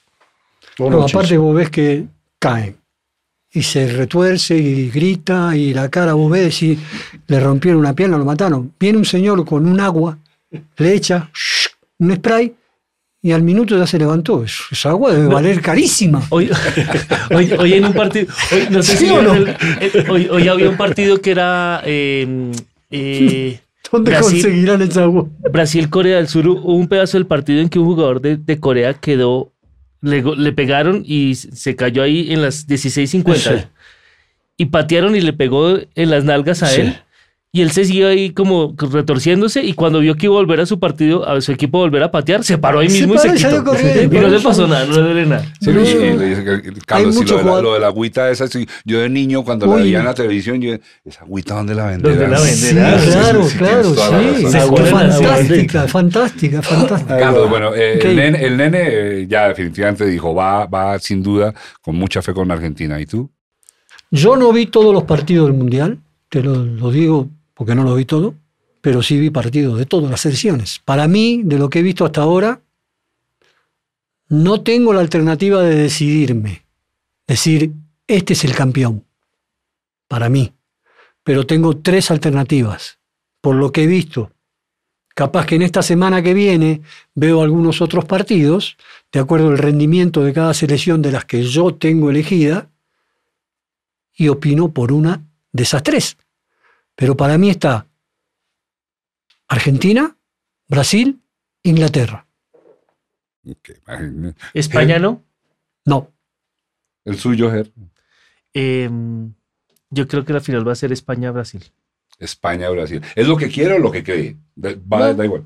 Me da lo igual. que le parece. Hijo, ¿tú qué piensas? Yo sé que tú te debates entre la pasión y la mente. Mis, can- Entre la pasión y mis la- candidatos, no, no, no, mis- yo te, o sea, también tengo los que yo considero que pueden ganar y sí, son eh, Brasil, Argentina y Ah, Francia. no consideras No, Francia Inglaterra, también por los que tengo. No Francia por ejemplo. Lo que pasa es que ahorita ya se van a eliminar en entre uno de esos y yo Me ahí veo a, Francia más fuerte. Está. Francia muy bueno. Sí, la Wilbar. ¿cuál es el tuyo? Para mí el campeón es Argentina. Wilbar, Argentina. ¿Y tú, Joshua? Está entre Francia y Brasil. Ay, Joshua, quítate aquí. Nicole, No tiene ni idea. tú. Pues No por los que he visto, Brasil. Ay, después hablamos. ¿Y tú? Ni idea. Ah, bien, Sara, bien. Sa- Sara sabe de, béisbol porque el, el tío, el tío es entrenador de béisbol. Mauricio, sabe. ella, eh, bueno, ella contestó, pero ella debería saber, las mujeres están de moda en el fútbol hoy.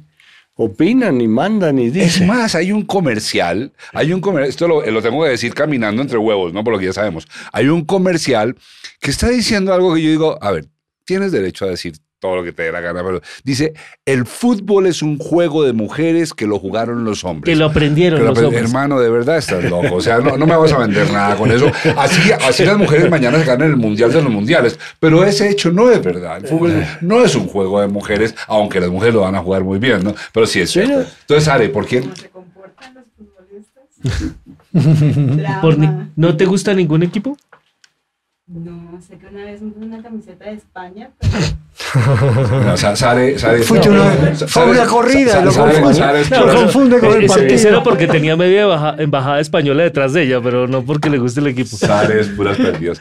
Miren, este, este, este podcast ya va para dos horas y yo duraría cinco hablando con ustedes. Se me han quedado millones de preguntas. Aquí de repente hacemos una segunda Bueno. versión el año entrante. Oh, de- Pero ha sido un replacer de los podcasts más, más ri- Es más, Además, hasta el momento es más largo que hemos tenido. Y, y se nos pasó las ¿Y dos horas. Sí, fácil. volando, volando.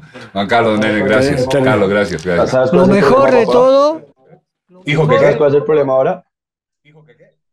¿Sabes cuál es el problema ahora? Que de aquí en adelante, cada mundial, si Argentina ahora sale campeón, cada mundial va a tocar hacer un podcast. ¿De cábala? Porque si no, Ah, rompe toda la cábala. Eso está bueno, eso. Cabulero como los argentinos. Ya se puso cabulero. Hijito, te quiero mucho. Nos hablamos más tarde. te ¿Quieres queremos. decir algo Chao, Fer. al nene y a Chao, Carlos? Fer. ¿Quieres despedir tú, por favor? Un gustazo. Gracias. Me gustó acompañarlos. Gracias. Chao. Gracias. Chao. Chao. Chao. Chao, chao. Amar el fútbol. Es una cosa que no entiendo. ¿Cómo, así que uno puede amar el fútbol? Pero oyendo a Carlos y al nene Sarnari, entiendo por qué esta sensación que tengo de que a, esa, a ese deporte con el que tengo yo particularmente tanto conflicto por la forma como los políticos lo han usado en el mundo y particularmente en Colombia y particularmente Noemí Sanín durante la toma del Palacio de Justicia, me genera mucho conflicto, pero hablando con ellos me toca reconocer que, que amo el fútbol. El fútbol es pasión y esto ha sido ser o no ser, he ahí el podcast. Antes de despedirnos, nos interesa que conozcas al equipo que trabaja en este podcast. En la presentación y dirección, Mauricio Navas Talero. Producción de audio y locución, Germán Daniel León. Producción general, Nicole Prada Leighton. Producción de campo, Sare Dorante. Diseño de logo, Germán Daniel León III. Diseño gráfico, Julián Girales. Social media, Daniel Cetina. Community Manager, Mayra Montaño. Gestión digital en YouTube, Fernando Navas Civic. Realización audiovisual, Wilbaro Valle y Joshua Pérez. Postproducción, Ana Moreno y Juan Pablo Vargas. Coordinación de postproducción, Angie Barros Martínez. Edición de piezas de promoción, Manuela Puentes. Edición de audio, Isabela Rincón. Música por el maestro Camilo Correal. Este es un contenido de Valencia Producciones. Si te gustó este podcast, danos like y suscríbete. Así te enterarás de los siguientes episodios. Y si no te gustó, mándaselo a tus enemigos. Igual nos sirve que nos escuchen. Muchas gracias. Chao. Este podcast se puede ver también en YouTube. Se puede escuchar por Spotify y todas las plataformas de podcast que existen y que lleguen a existir.